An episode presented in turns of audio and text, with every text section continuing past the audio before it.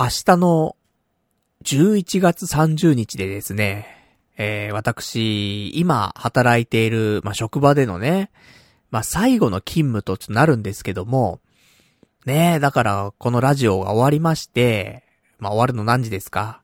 ね、今生放送でね、ちょっと収録してますけど、あの、今の時間がですね、23時30分なんですね。なので、ラジオ終わる頃にはですね、まあ1時半ぐらいに終わるので、まあそっから、なんだかんだでね、寝るの3時ぐらいになっちゃうと思うんだよね。で、3時から、で、起きるの6時なんでね、いつもね。えー、3時間、寝て、で、最後のね、出勤するっていうさ、一番ハードな日だよね。火曜日って。ラジオ後のね、翌日の出勤が一番大変なんですけども、まあ、それがね、えー、最後の出勤となりますと。いうことでね、長いね、期間働いてましたけども、まあ、長いっつったってね、そんなね、なんか新卒から入って、20年勤めてますみたいな、そういう長いじゃないんだけどさ。でも、正直なところ、俺今回のその職場に関しては、こんなに長いするつもりなかったんだよね。正直。もうちょっと、あの、短い期間で、まあ、ちょっとその、まあ、生活するにはね、お金が必要ですから、それを稼ぐためには何かしらね、えー、収入を得ないといけないと。そのために、まあ、ちょっと今のね、職場を選んで、ちょっと働きましたけど、まあ、働きながらね、転職活動したりとかして、で、早めにね、まあちょっと離脱しようかなと思っていたんですがね、まあ1月の末ぐらいですか、今年のね、から始めまして、気がつけばね、今、11月の末ということなんでね、まあ結構、なんだかんだね、長く働いてしまったななんて思ってますけどもね。まあそんなお仕事もね、えー、明日で終わりということで、ただね、今やってる仕事。まあ、あの、もうね、やめてしまうので、少しは、探偵の方がね、名探偵いらっしゃいますけどもね、このラジオ聞いてる方、ちょっとヒントを出すと、すぐ特定してくるっていうね、よくわかるな、みたいな人いますけど、ちょっとヒント出してもいいですよ。もうやめますからね。うん。で、あの、まあ、いろんなね、仕事するんですよ、この仕事って。で、仕事がいろんな仕事って何なのって話なんだけど、なんていうのかなまあ、室内でやる仕事なんだよね。屋外じゃないです。屋内ですね。うん。やってる仕事自体は。で、椅子に座ってやってます。もうこれで分かっちゃうかもしれないね。うん、屋内で椅子に座ってるっつって。これはもう、ね、この仕事しかないなっ、つってね、すぐバレちゃう気しますけどもね、大概の仕事だろ、つってね。まあそんなんなんだけど。で、あの、まあ、1ヶ月単位ぐらいで、やる仕事っていうか、がちょっと変わったりすんだよね。担当が変わるというか。ま、いろいろありまして、なので、まあ、このね、何ヶ月かの間にね、いろんな、あのー、お仕事というか、関わらせ、関わらせてもらいまして、で、今、本当にこの11月の中旬ぐらいからかな、始まった、また新しい担当する仕事があったんだけど、あのー、今までや、ね、こうやって1月末からずっとやってきましたけど、今までやってきた仕事の中で一番難しいっていうね。最後の最後にその難しいやつ来るっていう。結構簡単な時ってめちゃめちゃ簡単な担当だったりとかする時もあるんだけど、今回一番難しい。で、一緒にやってるスタッフの人もいるんだけど、その人結構、まあ、ベテランではないんだけど、あるジャンルに関してはもう結構詳しい人だったりするんだけど、今一緒に働いているその場所場所っていうんかなうん。に関してはですね、その担当に関しては、ちょっと、難しいというか、勝手が少し違うらしくね。なかなか苦戦している感じがありますね。そのベテランの人でもね、ちょっとジャンルが違うと苦戦しちゃうみたいな感じなので、まあ私なんかのね、ポンコツくんがね、できんのかっていうと、なかなかね、難しいって感じることは多々あるんですけど、まあなんとかね、えー、今日までやってこれましたけどもね、明日で最後ということで、明日が一番難関な気がするな。意外と。で、明日を過ぎるとですね、結構楽になるっぽいんだけど、そこのね、仕事に関しては。明日が鬼門な気がするんだけどな。ねえ。睡眠不足で、ちょっと頑張ってね、最後、突っ走ってきますから。まあ、最後、ラストランということでね。まあなんか、一応、仲のいいというか、まあそう、結局ね、そんなに、あの、コミュニケーション取らずに終わってしまったところはあったんだけどさ、今回の仕事に関しては。っていうのも、さっき言った通りにさ、1ヶ月ぐらいで担当が変わったりすんのよ、み、いろいろとね。ぐるぐる回ったりすんのよ。スタッフ自体がね。なので、その、ずっと同じ絡みをしているみたいなさ、人たちがいたらね、それはどんどん仲良くなってくんだけど。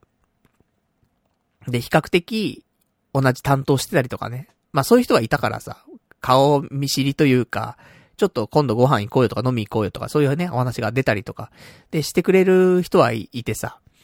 で、その人とかには、一応今回ね、実はって、12月から、ちょっと、来れなくなっちゃうんですよ、つって。あ、そうなんですかつって。ね、そんな話をちょっとしましてね。なので、ほんとね、あの、お世話になった。やっぱり、難しくてこの仕事。あの、記憶力がめっちゃ必要だったりするのよね。なんだけど、やっぱ40過ぎてさ、年々記憶力がやっぱりなくなってくわけ。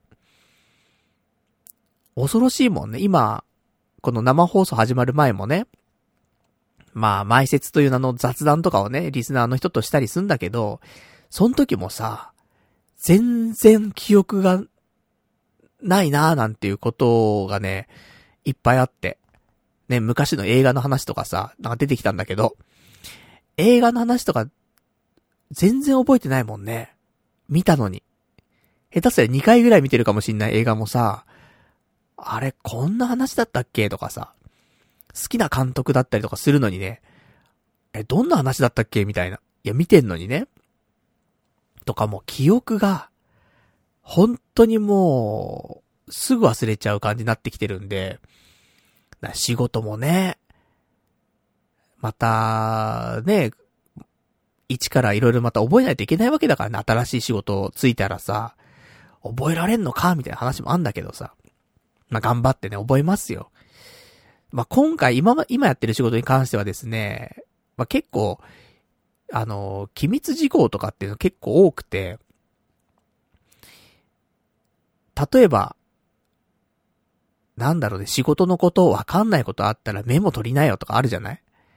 で、家で勉強しろよみたいなのあるじゃない？メモが取れないのよ。その、紙に書いて持ち出すことができないの。今の職場って。そういう機密事項とか結構扱ってるから。なので、なんか、例えば、なんだろうね。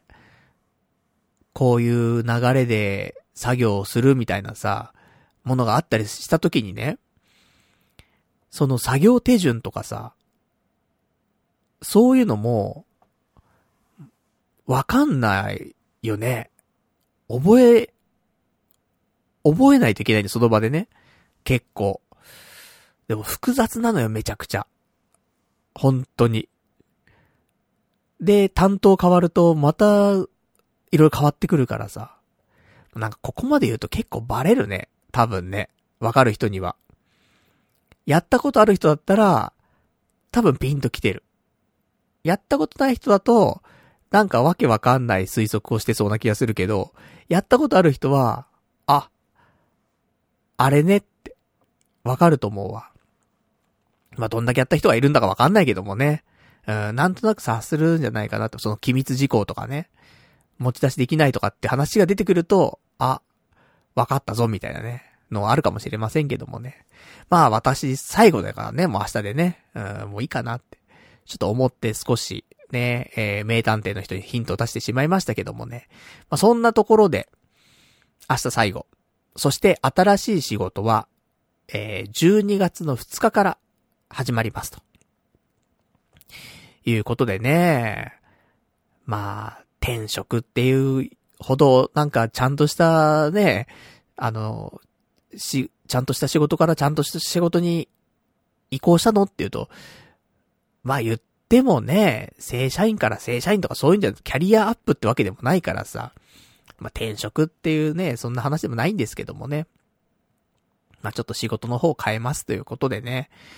えー、12月の2日からということで、だ結局ね、11月30日まで仕事して、で、12月1日はあの、ナレーション講座が普通に夜あるので、まあそれに向けてね、昼間はちょっと練習しないといけないのでってことで。で、その次の日がもう仕事なので、特になんか、ロングバケーション的なものは、ないんだよね。休みたいな結構お前休んでんじゃねえかって話なんだけどさ。でも、ね、休みたいよね。そういうなんか、仕事と仕事の、なんか切り替わりのタイミング、一週間とかさ、ちょっと休みたいよね、本当はね。でも休んでたらもうね、お給料もらえなくなっちゃうからね、うん、ちょっと、これ以上借金がかさむのはね、えー、よろしくないので、まあ、ギリギリまでね、もちろん働いて、で、やっぱりね、頑張っていかないといけないかなと思って、うん、今回は特に、そういうね、ロングバケーションとかなしでね、うん、お仕事の方は切り替わるって感じなんですけどもね。まあ、そんなところで、だから、今の職場でね、働きながらのラジオっていうのは今日で最後。で、で、来週のラジオに関してはもう、新しい職場で仕事して、そこでのね、お話とかもね、出てくるんじゃないかなと思いますんでね。まあ、そんな新しい環境に行ったラジオっていうのもね、来週お届けできるかなと思ってますんでね。まあ、今日は本当に、あのー、今年、ね、いっぱいいろいろ働かせていただいた職場でのね、ちょっと、なんか、思いというか、そういうのもね、ちょっと心にね、抱きながらね、2時間ぐらいね、お話ししていこうかなと思いますんでね。よかったら、最後まで聞いていただけたらと思います。それでは今日もやっていきたいと思います。パルナイトの、童貞ネット、アットネトラジー。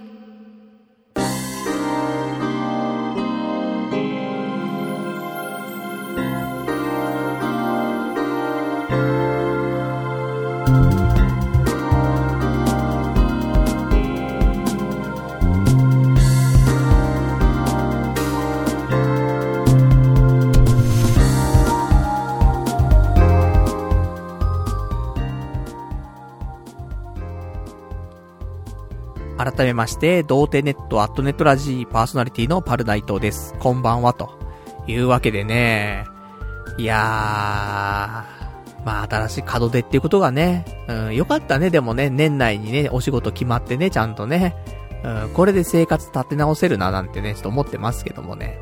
まあそんな新しいお仕事、えー、最初の4日間ぐらいはですね、えー、座学らしいですよ。現場にはまだ出ないでね。なんだ現場ってって。なんだ座学って。話ではあるんですけどもね。またそういうの言っちゃうとね、うん、すぐバレちゃうからね。あれなんだけど、でも、なんかバレない気がする。バレちゃうか。ね。言いたくなっちゃうんだけどね、本当はね。うん、なるべくちょっと小出しにしていきましょう。で、そのうちバレんだからどうせね。で、そんなわけで。で、えー、まあまあ、座学してね、で、現場に出てみたいなことらしいんで、まあそういう、ある程度、研修がしっかりしている感じなのでね、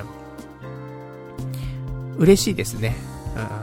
やっぱ研修しっかりしてるところっていいよね。まあそんな甘えたこと言ってんじゃねえよってね、現場で覚えろみたいな、あるかもしんないけどさ、でも、必要だよ研修って、正直ね。その、みんながみんなね、あの、現場ですぐに覚えられるかってそういうわけでもないわけだからさ、前知識っていうのはね、あってね、悪、悪いもんじゃないからね、やっぱね。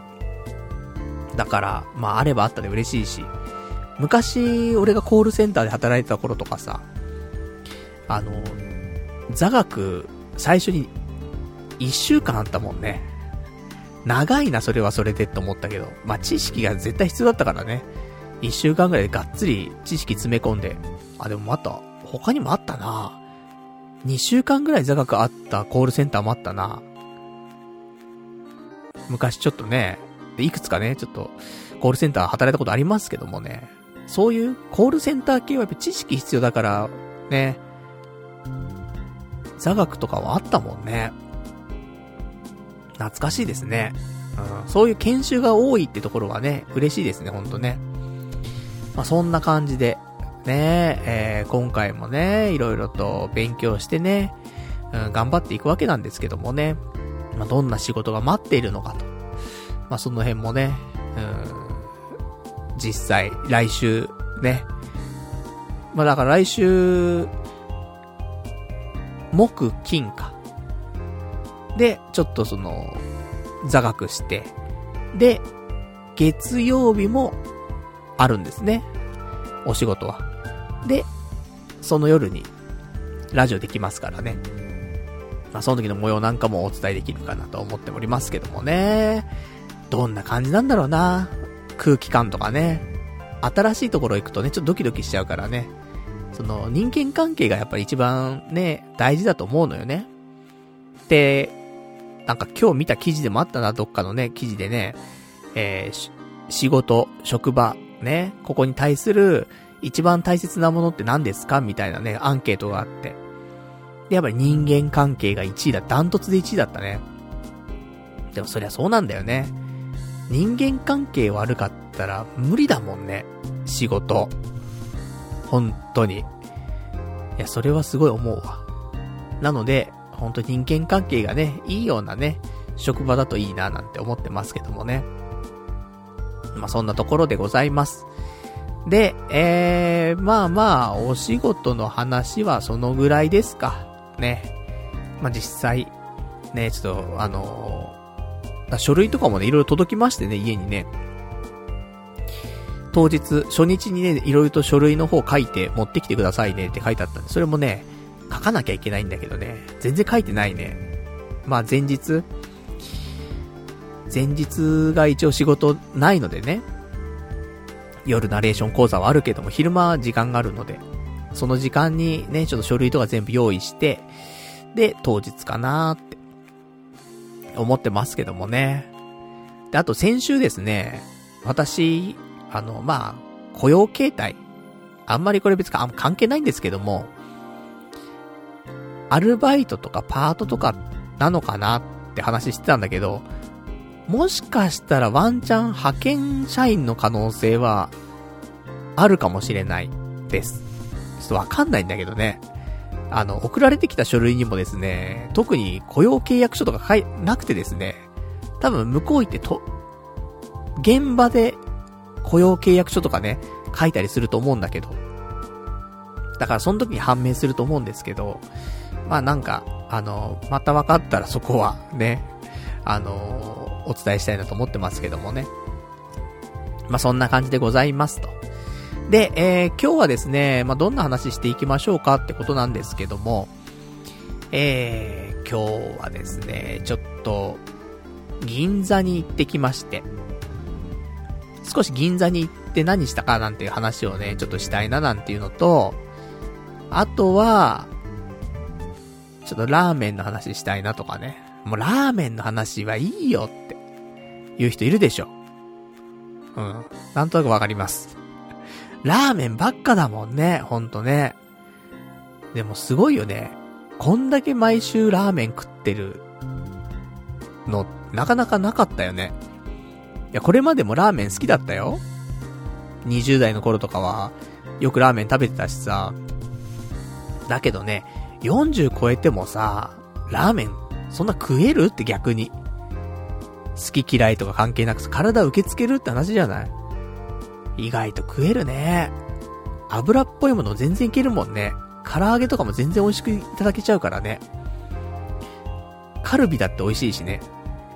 みんなね、ロースだ、ハラミだって言ってるかもしんないけど、タンだっつってね。いやいや、カルビっつってね。うめえっつって。油っぺえうめえっつって。まあ、そんなまだ胃袋してるからね。まあ、そんな私が今日ちょっと銀座でね、えー、ちょっとがっつりいろいろ食べてきたからね、そんな話もしたかったりとか、ラーメンの話したかったりとかしてます。食べ物じゃねえか、全部。他にもありますよ。えー、前に、ね、音声コンテンツの配信サイトをね、とあるリスナーの方がね、作ってくれたんですよ、私のために。で、そのお礼っていうのをね、まだちょっとしてなかったので、まあ、本来はね、そういう開発とかしたらね、めちゃめちゃまあお金かかることなんですけども、まああの、ちょっと、お酒をね、一回おごるぐらいの、ね、ぐらいしかちょっと私お、お礼ができないんでね。お金もないですし、あんまりね。なので、まあそんなところもちょっとしてきたので、してきたっていうかね、そういうちょっと会を開いたのでですね。まあそんな話もちょっとしたいなって思っております。あとは細かい話パラパラと、ね、ありますんで、えー、まあよかったらね、あのー、まあ2時間ぐらい喋ってますんで、その間にね、えー、何か、こんな話、ね、あるよとか、ね、こんな面白いことを、最近なんか、どこどこでやってるよとかね、そんなあったらですね、ぜひお便りなんかいただけたら嬉しいなと思っております。じゃあお便りの宛先なんですけども、こちらメールでお待ちしております。メールアドレスは、ラジオアットマーク、童貞 .net、radio アットマーク、doutei.net、ラジオアットマーク、童貞 .net、こちらまでお待ちしております。リアルタイムであればね、えー、このまま読ませていただきますし、リアルタイムでなければね、次回の放送で読ませていただきたいと思いますんで、よろしくお願いいたします。いうことで、えー、まあ、どっから話していきましょうかということなんだけど、じゃあ、ラーメン。サクッとラーメンの話だけしちゃおうか。ね。その後に銀座の話しましょうね。いや、ラーメンさ、いや、今週、祝日があったんだよね。11月23日火曜日が祝日だったの。で、この日に、特に予定なかったの、何もね。で、仕事も休みだったの、私。で、まあまあ、なんか、いろいろと、ね次の日が、ナレーション講座だったりとかするからさ、まあ練習したりとかそんなんで一日終わっちゃうかななんて思ってたらさ、友人から、あの、LINE が来て、今日、お昼に、あの、ラーメン屋行くんだけど、一緒に行くっていう LINE が来て、いや、ただのラーメン屋だったら私はね、あの、行かないですよ。だってね、ナレーション講座の練習とかもしないといけないわけだから。だけどさ、あの、末広屋に行くんだけどっていうわけ。ね、あの、末広屋って皆さん知ってますかと。ちょこちょこと名前出てますけど、このラジオではね、えー、末広の広はね、あの、広場の広じゃなくてね、あの、広瀬さんとかの難しい広のやつね。あの、虎みたいな感じね。うん、広ね。末広屋っていうのはあるんだけども、ここが、まあ前からちょっと言っていた言い方で言うとですね、まあ神奈川で一番うまい家系ラーメンだと。私言っておりました。まあ、いっぱいありますよ。ね。神奈川だったら家系ラーメン。それこそ吉村屋っていうのがね、ありますからね。い、あの、横浜家系ラーメン総本山ありますけど、でもそこ以上に、末広屋ってところが美味しく感じたんだ、やっぱりね、昔。一回目食べた時にさ。だから神奈川で一番美味しい家系ラーメンの店と。で、まだ二回目行ったことなかったのよ、私。で、そんな中、友人がね、あの、今日昼、末広屋行くんだけど、一緒に行くかいっていう風に言ってくれたんで、行きやすっつってね。うん。あの、他のね、どうでもいいラーメン屋だったら、行かなかったかもしれない。ね。だからやっぱり、末広屋って言われちゃったらさ、行っちゃうよ。どうしても。ね、食べたいもん、やっぱりね。つうわけでさ、ね、やっぱ、休みの日に少し遠出してね、食べに行くっつったらやっぱ末広屋だよね。外せないよね、つってね。ちょっとワクワクしちゃうね、つってね。で、ちょっとドキドキしながら行くわけなんですけど。お昼に。すごいよなと思って。もう、お昼から、ね、お昼食べにだすごいよな。本当に、それこそさ、なんか、北海道に、ね、味噌ラーメン食べに行って帰ってくるみたいなレベルではないけども、家系ラーメン食べに行くのにね、神奈川まで行ってね、で帰ってくるって話だからね。いつもだったらね、釣りの帰りに食べるっていうさ、その流れがあるからね、わか、わかるけど、ラーメン食べにだけに神奈川行くってね、結構ヘビーだねと思って。で、そんなんでさ、あの、行ってさ、で、お昼、着いてさ、まあどんぐらいか、2時間ぐらいかかったんかな、行くのにね、車でね、行って。で、あのー、並んでるんだよね、やっぱね。何人ぐらいかな ?30 人ぐらい並んでたかな？お昼。並んでんなーと思って。まあ、祝日だしね。お昼だしね。並ぶけどさ。で、そんなんでさ。で、私たちもね、並んで。で、今回、何頼もうかなって思ってたの。いつも私は、ラーメンの中を、波とね、中と大とかあった時に、ラーメンの中を頼むことが多いんだよね。なんだけど、末広屋、なかなか来れんし、それこそ神奈川、神奈川で一番うまいと思ってた、ね、思ってるラーメン屋だから、もうちょっと冒険したいなと思って、ラーメン中と、あとね、釜焼きチャーシュー飯ってなってさ。これなんかすごいんだよ。普通にご飯の上に、チャーシュー刻んだやつとかが、もりもり乗ってて、そこにネギも乗ってんのかなで、その上に、醤油と、あと、マヨネーズが、マヨネーズがあのなんかシャシャシャシャシャシャっていうね、マヨネーズね、がかかってて。ちょっとうまそうなのよ。だからこれもいっちゃおうと思ってさ、もういけるだけ行こうと思って。入るだけ入れちゃおうと思って。で、ラーメン中と、釜焼きチャーシュー飯、頼んでさ、で、出てきたわけ。先にね、チャーシュー飯が来るんだけど、いや、うまいんだけど、ちょっとしょっぱいというか濃いんだよね、味がね、少しね。これね、結構誤算だったんだよね。あの、味が濃いからさ、その、ラーメンがね、来た時に、スープとか飲むじゃん。でもさ、ちょっと味がわからなくなるの、少し。釜焼きチャーシュー飯が濃いからさ。あ、ちょっとね、まあ、好きな人はもちろん好きだしね、あれなんだけど、俺は、もう今後はちょっと釜焼きチャーシュー飯頼むのやめようと思って。単品だったらいいんだけどね。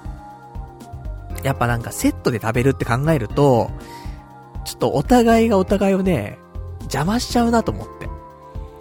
っていうのは少し感じました。美味しいんだけど。うん、美味しいんだけど、単品として美味しくて、セットとして食べるべきものではないのかなってちょっと思いました。で、そんなんでラーメンも来まして、いや、ラーメンもね、丁寧。一つ一つが。特にチャーシューが本当にすごい。末広屋のチャーシューは本当にすごい。家系ラーメンの中で一番すごい。芸術作品だね、やっぱね。あんなに、しっとりとして、でっかくて、スモークの効いてるチャーシューないよ。どこにも。あんなん、どうやって作んだろうって思うもんね。うますぎるわ。そんなんでさ。ただね、やっぱりちょっと、あの、後悔してるのは、やっぱりその、ね、釜焼きチャーシュー飯食っちゃったことだよね。ちょっとしょっぱいから、ラーメンのスープの味も少しわからなくなったりとか、あと、白いライスだったら、白米だったらね、ラーメンと一緒に食べられるじゃん。海苔とね、から、海苔挟んで食べたりとかさ。いろいろできんだけど、チャーシュー飯はもうチャーシュー飯単体で食わないとって感じになってるので、麺もね、その間伸びちゃうんだよね。とかもあって、うん、ちょっともね、うまい食べ方できなかったなと思って。ちょっとそこを後悔してます、私は。なんで次回行った時は、もうラーメンのみか、白米、プラスでね、行こうと思ってます。だから、麺も伸びちゃうって考えると、もう固めでもいいのかもしんないね、ラーメンね。うん、白米つけるときはね、お米とかつけるときは。麺だけすするときは、茹で具合はね、普通の茹で方でいいかもしんないけど、ライスとかちょっとサイドメニューがあるときはね、ラーメンは固めの方がいいかもしれませんね。なんて、ちょっと、あの、本当にベストな状態でもう一回食べたいなと思って。もう一回来店、ね、したいですね。うん。そんな、ね、末広屋なんですけど、いや、お前がね、そうやって末広屋、末広屋って言うけどもと。どんだけなんですかと。ね、いつもそうやって家系の話してるけど、どんだけなんですかって思うでしょそうなんです。ちゃんと、そこはね、お話ししないといけないなと思って。あの、先日ですね、皆さんま使ってるかと思うんですけど、食べログっていうアプリがあると思うんです、食べログでね、ラーメン100名店っていう、まあ、2021年版が発表されたわけ。で、ここにですね、あの、数々の家系ラーメンの名前が上がってますよ。まあ、私が見たのはね、あの、東日本版と、あと東京版見たんですけど、えー、東京版で言うとですね、何があったかっていうと、まあ、いくつか抜粋ですけどもね、あの、もちろん美味しいところいっぱいあるし、ねえ、なんでそれピックアップしないのって話もあるかもしんないけど、結構ね、私食べたこともあったりとか、あとその店舗は行ってないけどね、食べたことあるとか。まあ、あとちょっと、あの、特徴あるとかね、そういうのでちょっと選んでおりますが、東京版だとね、二郎の三田本店とか、行ったことないんだよね。二郎の三田本店。行きたいんだよね、一回ね。二郎自体は好きだからね。どんだけね、うまいのかってね、行きたいんだけど。あとは、えー、代々木上原にある、あの、ミシュランも一つ星取ってる、えー、ツタ、ツタっていうね、ジャパニーズヌードル、ツタみたいなね、名前の、えー、お店がありますけども、そこが、ね、東京の方で選ばれてたりとか、あとは、蒲田にある家系ラーメンで、ひいきっていうラーメン屋さんがあるんだけど、これもね、私行ったことありますけどもね、結構上品というか、あの、お店も綺麗だし、女性受けもしそうな家系ラーメンで、結構美味しいんだよね。都内では結構点数の高い、ね、いいお店なんですけどもね。なので、このひいきっていうところもあったりとかして、で、これは東京。だからもう、二郎とかね、その家系とか、まあそういうのもちゃんと入ってるわけですよ、食べログのランキングにね。で、えー、100名店の、その東日本版、イーストっていうね、えー、ランキングがあるんですけど、ここに出てきたのがですね、もう、数々の家系ラーメンが出てきますよ。まあ、家系ラーメンの他にももちろんね、二郎とかありますよ。二郎の館内とか、えー、中山駅前店とかね、ちょっとあるんですけど、二郎も結構入ってんのよ。百名店に。それもすごいよね。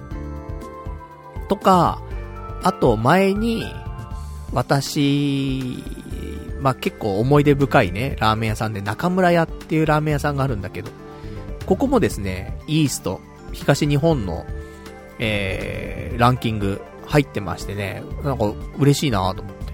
これは食べに行ったからね、釣りの帰りに。ってのもあって嬉しいですね。この中村屋に関してはですね、あの、今は、あのー、ちょっと場所はね、結構、綺麗で大きいところでね、やってるんですけど、昔はちょっと離れてたと思うんだよね。合併してね、ちょっと大きくなったんだけど。店舗自体がね。で昔は、多分、本店の方なのかなが、あのー、ちょっと離れたところにあって、で、それこそ、15年、もうちょっと前かもしれないね。16年、17年前かもしんないけど、その昔、私にも彼女がいた頃があるんだよね。で、彼女がいた頃に、えー、彼女と、江ノ島とかかな行って、江ノ島水族館とか行って、その帰りとかに雨降ってたんだけど、中村屋並んで食べた、その、塩ラーメンが、めちゃくちゃうまくて。なんていう思い出もあったりとかしてね。で、あと中村屋自体もね、本当に、あの、テレビとかもよく出ててさ、あの、天空落としみたいなね、そんな湯切りしたりとか、そういうのもあったんで。まあ、そんなね、ちょっと思い出の中村屋とかも、えー、ランキングしてましたと。で、やっと出てきます。家系ラーメン。イーストで、いっぱい書いてありましたよ。カンニア。ね、神奈川の方のカンニアですね。あの、蒲田にもありますけどもね。えー、蒲田ではなくて、神奈川にあるカンニア。とか、王道屋系列、虎吉屋。これもね、すごい人気店ですね。あとは、鈴木屋。行ったことないんだよね、鈴木屋。カンニアも虎吉屋もあるんだけど、鈴木屋行ってないんだよね。ちょっとずっと行きたいんだけど。あとは、杉田屋。これはね、千葉、千葉店も神奈川店も両方入ってた。すごくない？まあ、二郎とかもね、店舗によって、あの、違うの入ったりもするけどさ、家系で、千葉と神奈川で両方入ってんだよ。同じ杉田屋。そういうのもすごいなと思ってね。で、ちなみに、あの、千葉で一番美味しい家系ラーメンは杉田屋。一番美味しい。むしろ関東で一番美味しいかもしれない。まで言える。うん。まあ、あの、好みがあるからね。うん。あの、千葉の杉田屋、えー、神奈川の末広屋みたいな、そんな感じありますけどもね。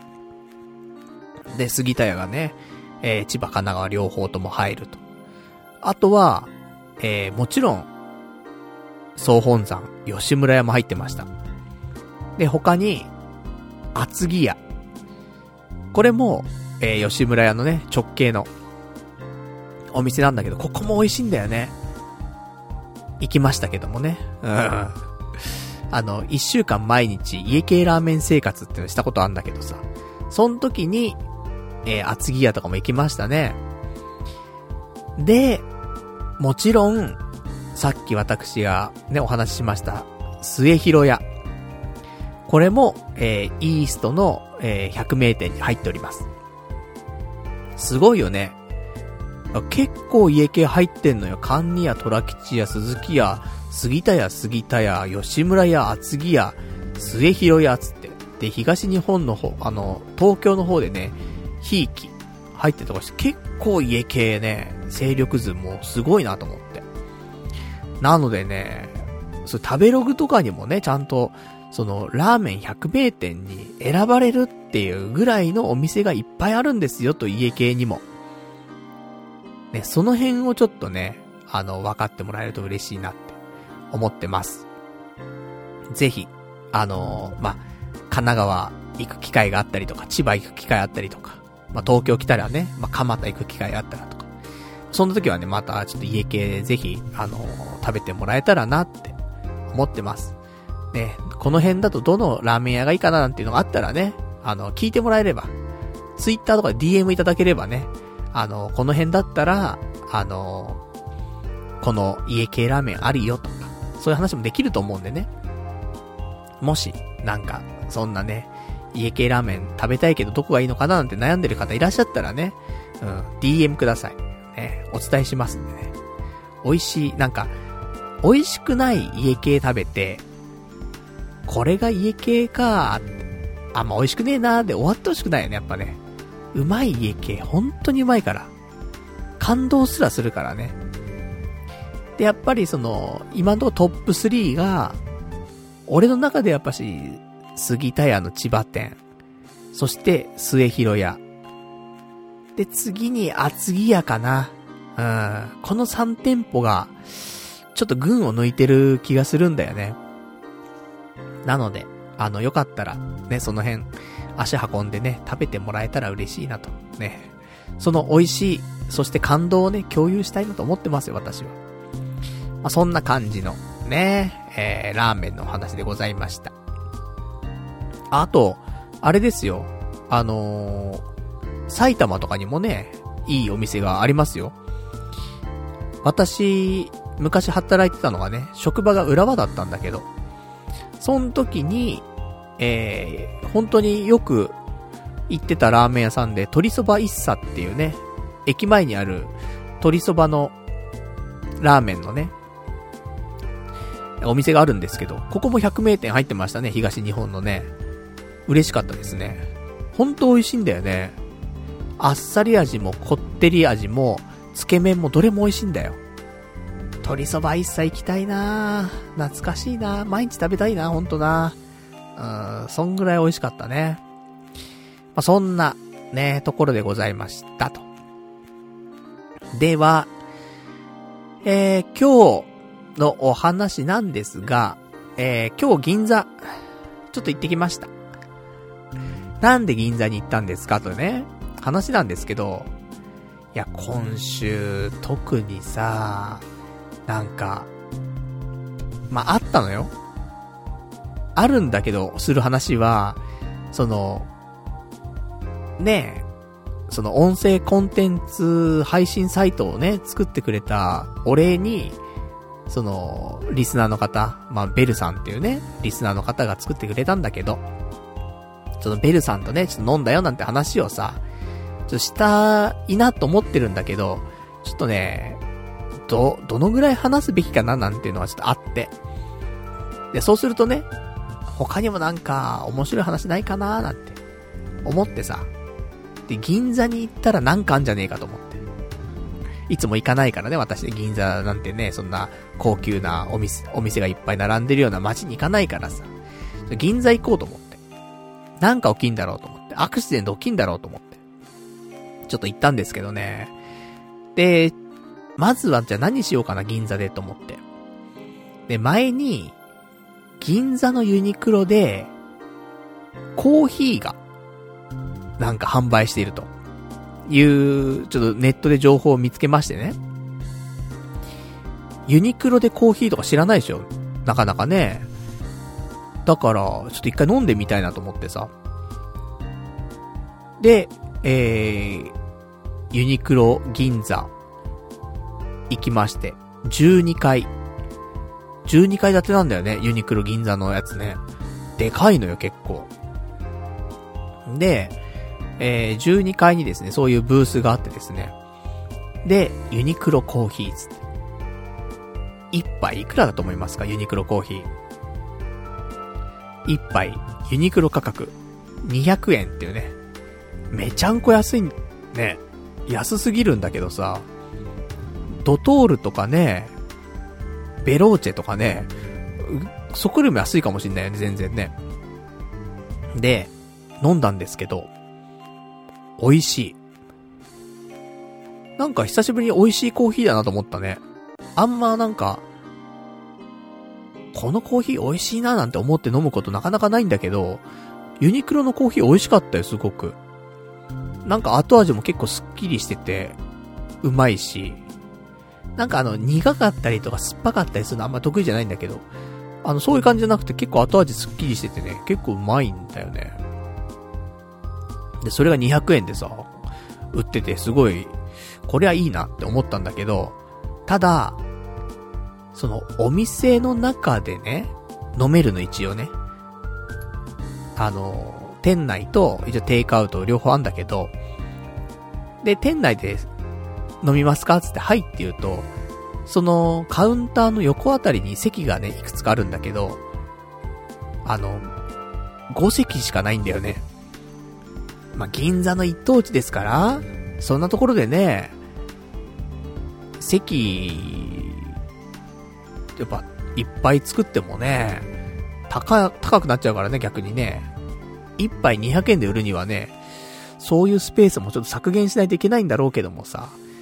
でも、銀座でさ、ユニクロでさ、で、ユニクロでコーヒーなんてなかなかやってないよって言ってさ、結構目玉じゃん。ネタとしてもね。なのに、席が5席しかないってっていう。あれじゃ落ち着いてさ、ね、コーヒーも飲めないぜって。立ち飲み屋みたいになっちゃってるからね、少しね。で、一応私行った時には、あの、まあ、もちろん平日のね、夕方、夕方ってだけなのでね、人が少ないっていうのもあるんだけど、俺しかいなかった。コーヒー飲んでる人最初。で、その後にちょっと増えてってね、あの、5席満席になってましたけど、本当に最初はあの、5席中俺しか座ってないみたいな感じで、結構かそってたね。ユニクロコーヒー。あんな美味しいのにね、安くて美味しくて、銀座で、すごいいいと思うんだけど、知らないんだろうね、みんなね。ユニクロでコーヒー売ってるのね。あの、俺銀座行ったらもう一回行くわ。結構美味しい。うん。普通に味が、な値段よりも、味が良かったね。うん、美味しかったわ。まあ、そんな、ね、ところでございましたけども。で、ユニクロでは別に特に、あのー、商品見ることもなくね。最近もユニクロで服買ってないもんな。ちょっと高いじゃん、ユニクロ。ユニクロ高いじゃんって言い出したらもう終わりなんだけど、ユニクロちょっと高いじゃん。まあ今は無印かなって思ってますんで。ちょっと無印がね、最近安いんだよね。つっても買ってないけどさ、全然買ってないな、服。もう、秋物なんて全く買ってないし、春か。春ぐらいにちょっと買ったぐらいで、夏も買ってないし、秋も買ってないし、冬も結局買ってないから、ちょっとね、でも欲しいんだよね。寒いからさ、ロンティーとか欲しいんだけど、ロンティーとかうちないからな、あんまな。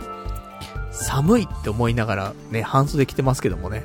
半袖着て、なんか、アウター羽織ってみたいなね。そんな感じでね、やってますけどもね。寒いですね、やっぱね、まだね。今日とかも朝4度とかしかなかったしね、急に寒くなっちゃってね。まあそんなところでね、まあまあ、ユニクロ、ね、コーヒー美味しかったよってことで。で、その後、まあ、ユニクロでね、コーヒー飲みながら、まあ銀座で何したら面白いんだろうななんて思ってさ、いろいろ調べてたの。そしたらば、まあ俺、いつもね、仕事、まあ仕事帰り行ったんだけど、仕事の時ってさ、朝ごはんは一応食べんのよ。朝マック。あの、コンビってやつでね。えー、200円なんだけども、ね、ハンバーガーとコーヒーセットで200円っていうね、あの、とてもお得な、あの、マックのね、朝マックがあって、それをよく食うんだけどさ。で、お昼は、お昼休みがないのよ。なので、朝、ほんと7時半から8時の間に朝マック食べたら、夕方の結局、まあ、3時半とか4時とかぐらいまでは何にも食べないわけ。結構お腹すくわけよ。で、もう晩ご飯の時間も近いし、お昼も食べてないし、みたいな感じだったんで、なんか美味しいラーメン屋とか、家系とか、銀座にないもんかねと思って。で、ユニクロでお茶すすりながらさ、調べてたんだけど、ないんだよ、なかなか。家系ラーメンとかはね。で、他になんかないかななんて思って調べてたらさ、中華とかがちょっとヒットしてきたわけよ。ラーメン調べたら中華出てきて。で、その中華からちょっと、また派生してさ、チャーハンが出てきてさ、いや、チャーハン食べてえなーなんて思って。美味しいチャーハンとかあんのかなと思って調べたの。そしたらさ、なんか、美味しそうなチャーハンのお店見つけて、ここ行きてえななんて思ってさ、ただ美味しいチャーハンじゃないですよ。結構ボリュームがある、デカ盛り系チャーハンの店っていうのが、銀座にあるのよ。銀座なんてさ、その、高級なブランド店とかさ、そんなのがいっぱいあってさ、お金持ちがね、あのー、もうなんか、札束ばらまきながら歩いてるようなさ、そんな街じゃない？それが銀座じゃない？それの中にさ、デカ盛りチャーハンの店があるとかさ、あんま信じらんないんだよね。もっとなんかもう、レンゲにちょっとや、ね、なんか一山乗ったチャーハンで5000円みたいなさ、それが銀座みたいなさ、そういう感じじゃないそうじゃなくてデカ盛りだって言うんだよね。で、しかもそんな高くないと。デカ盛りの割にはね。普通のチャーハンってか高いかもしんないけど、まあ町中華のチャーハンっていうぐらいの金額かな。えっとね、金額が普通のチャーハンで850円。で、大盛りでプラス100円なんだって。でも、ボリュームがやばいんだって。どんなもんなんだいと思ってさ。ちょっと写真見ると、うん、結構大盛りな感じするなと思って。でも、実際自分で見て、見ないとわかんないじゃない？一回食べてみたいなと思ってさ。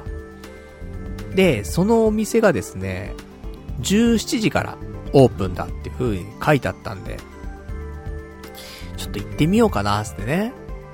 で、行ったわけ。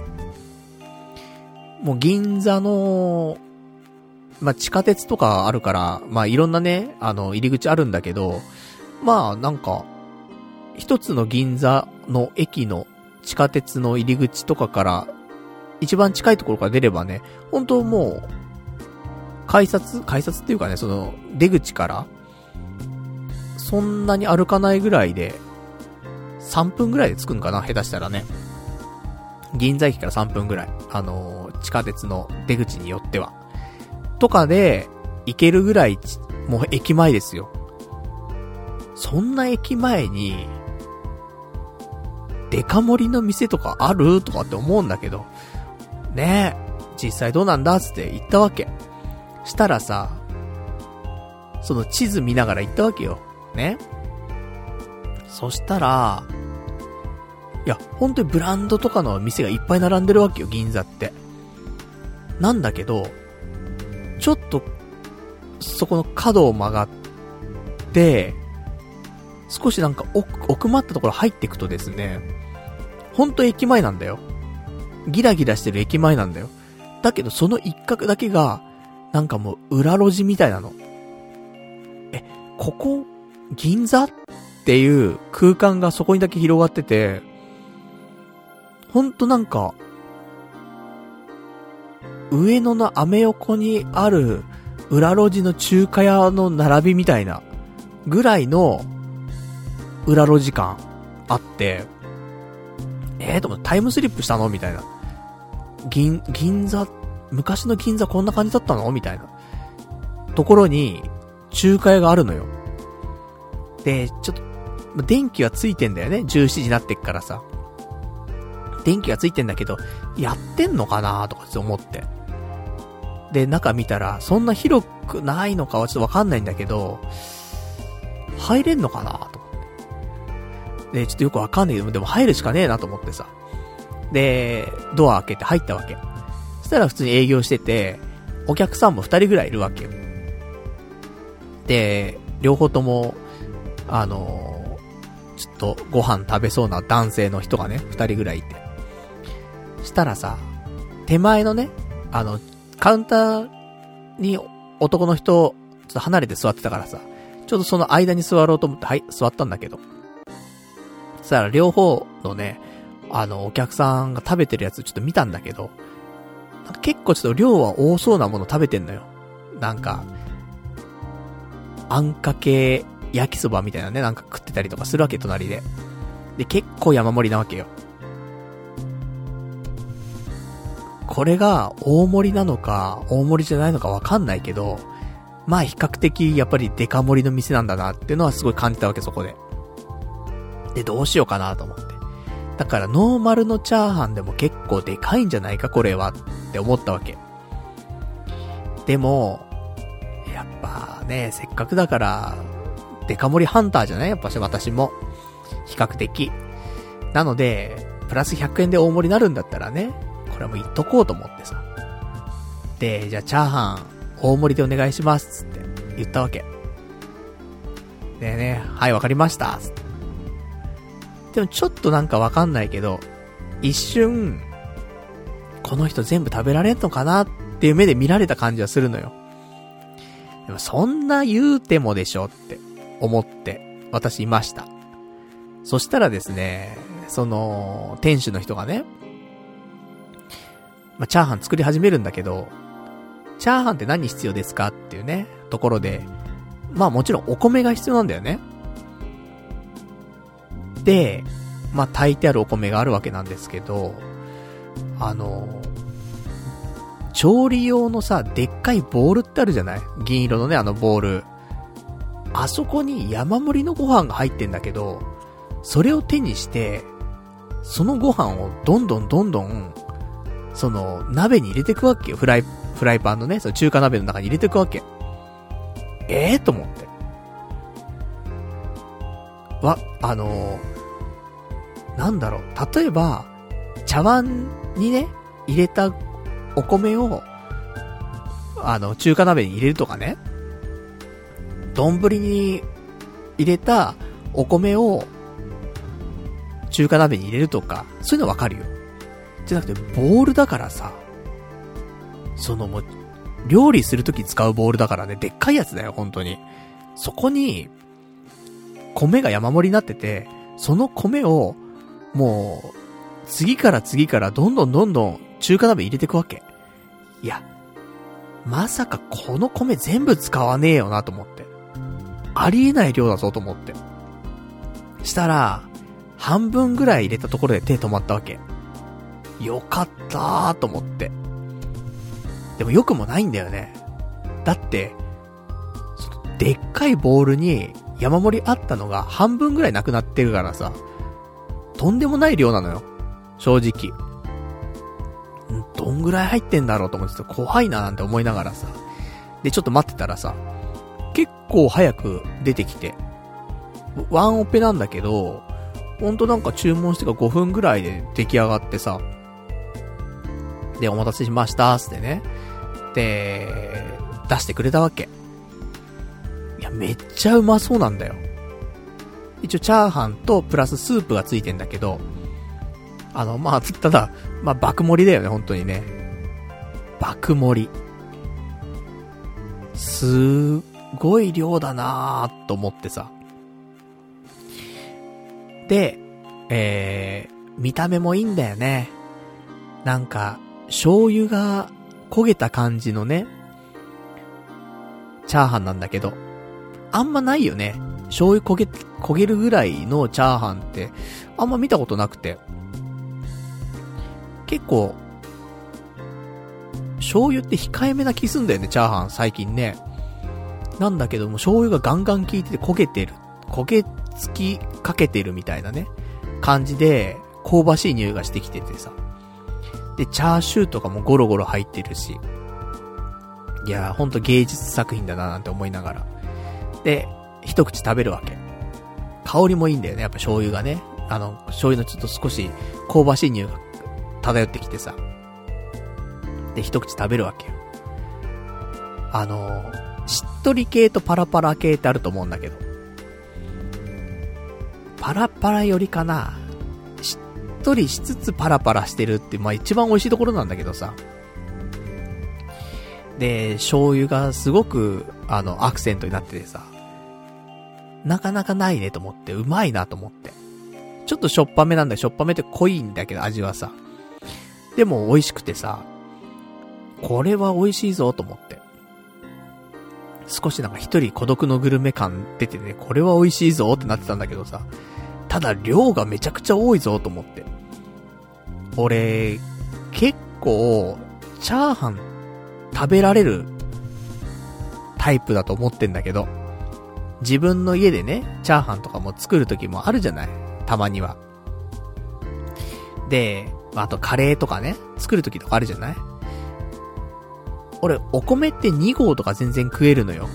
カレーとかも美味しかったら2合とかで全然お米食べちゃうし、チャーハンとかだって1合だとちょっと足んないからさ、1.5合とかね、やっぱ2合ぐらいチャーハン作ったりする時もあるわけよ。ね、作る時はですけどもね、最近作ってませんけど。なんだけど、その俺が、なんか、え、こんなにチャーハン減らないと思って。チャーハンなんてバクバクバクバク食べたらなくすぐなくなっちゃうじゃん。で、それこそ町中華でチャーハン頼んだら量少ないからさ、すぐなくなっちゃうし、なんだけど、全然減らないの。びっくりするぐらい。しかもなんか、お皿も、普通なんか真っ平らの皿になったりするじゃない？なんだけど、ちょっとさ、くぼんでんだよね。逆に。普通だったらだよ。コンビニとかだったら、なんか、ね容器がちょっとかさ増ししてますみたいなのあるじゃない？ね、山になってまして、みたいな。お米なんかいっぱい入ってるように見えてますけども、全然入ってませんでしたとか、そういうのあるじゃない？逆なんだよね。もう、溝ができちゃってね、その、皿に。だから、山盛り乗ってるなーなんて思って食べてたら、さらに、ちょっと、皿沈んでるみたいなさ。よりお米が多く感じるんだけどっていう。ぐらい、いっぱいお米があってですね。もうほんと、結局、な、何号あったのかな？わかんないけど、これ大げさじゃなくて、3号ぐらいあったと思うよ。3号ってやばいよね。俺、2号で結構腹パンパンになるけど、2号、3号、3号、4号、4号はないやな。4号は食べらんない多分ね。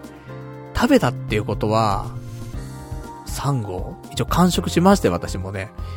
半分ぐらいの時に、あれこれ食べられんのかなって思ったけど、なんだかんだでね、あの、最後まで食べましたけど、3号かな。まあなんか、レビューとかね、見てたの。食べログとかの。したら、やっぱお茶碗5、6杯分とか入ってるんじゃないですかみたいな。書いてあったから、まあ、2杯で1号とかって考えたらね、6杯で3号だよね。3号ぐらいあった気すんなめちゃくちゃ多かったよ。ただうまい。でも、まあ、さすがに味濃いんで結構ね、最後の方は飽きるんだけど、なかなかないと思う。あんなに醤油が効いたチャーハン。それでうまいやつ。こう、香ばしくてね。で、チャーシューゴロゴロ入ってて、で、油の量とかもちょうどいいし、しっとり加減とパラパラ加減もちょうどいいし、だから、醤油系のチャーハンが好きだよっていう人もしいたら、これあの、銀座にあるですね、中華三原っていう店なんだけど、食べログの評価3.63っていうね、ところで、で、値段も銀座価格だからね、だってね。銀座って一等地でやってんだからさ、それで850円。町中華なんてさ、ほんとちゅ、ねえほんと少ない量のチャーハンでさ、800円だ、900円だ取るからさ、それ考えたらね、あの、まあ、安いって話じゃないけども、リーズナブルだと思う。その量とか考えたらね、わけわかんない金額だと思うわ。で、これにプラス100円すると、えー、爆盛りになりますと。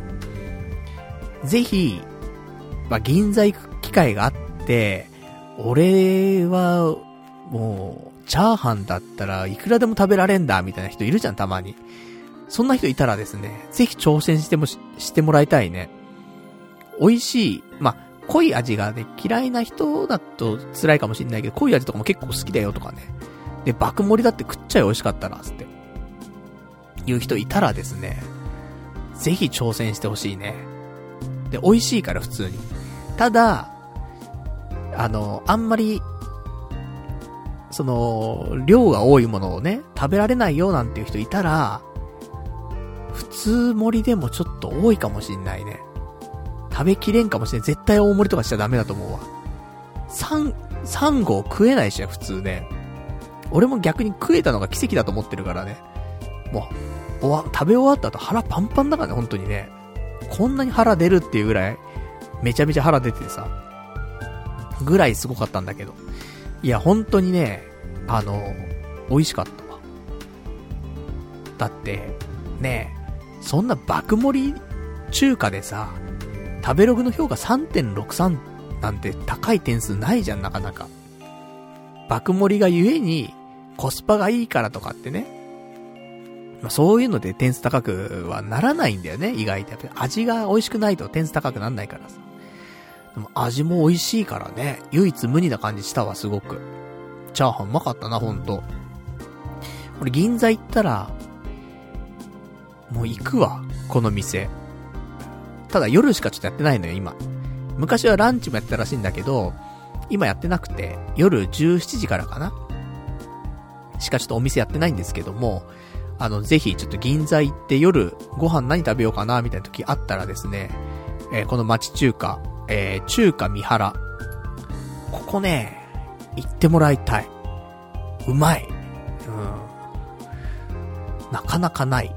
うん、醤油が効いたチャーハン。ぜひ、ね、ご賞味あれという感じでございました。まあ、結局、ね、銀座行って、ユニクロでお茶すすって、で、あのー、チャーハン食ってね、帰ってきたっていうね、まあ、そんな話ではあるんですけどもね。まあ、でもいい、いい出会いだったな。ね、チャーハン。なかなか、こんな印象深いチャーハンなくてさ、どこのチャーハン美味しいなんていう話あるじゃん。今特に町中華とかも流行ってるからさ。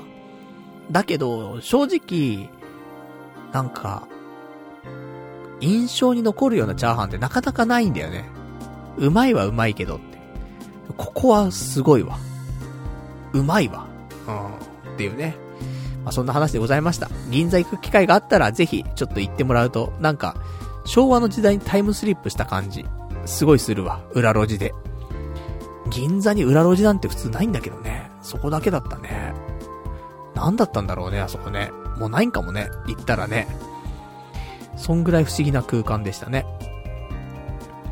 で、じゃあそんな感じなので、えー、まあせっかくだちょっとお便りとかもね、いただいてますから、お便り読んでいきましょうか。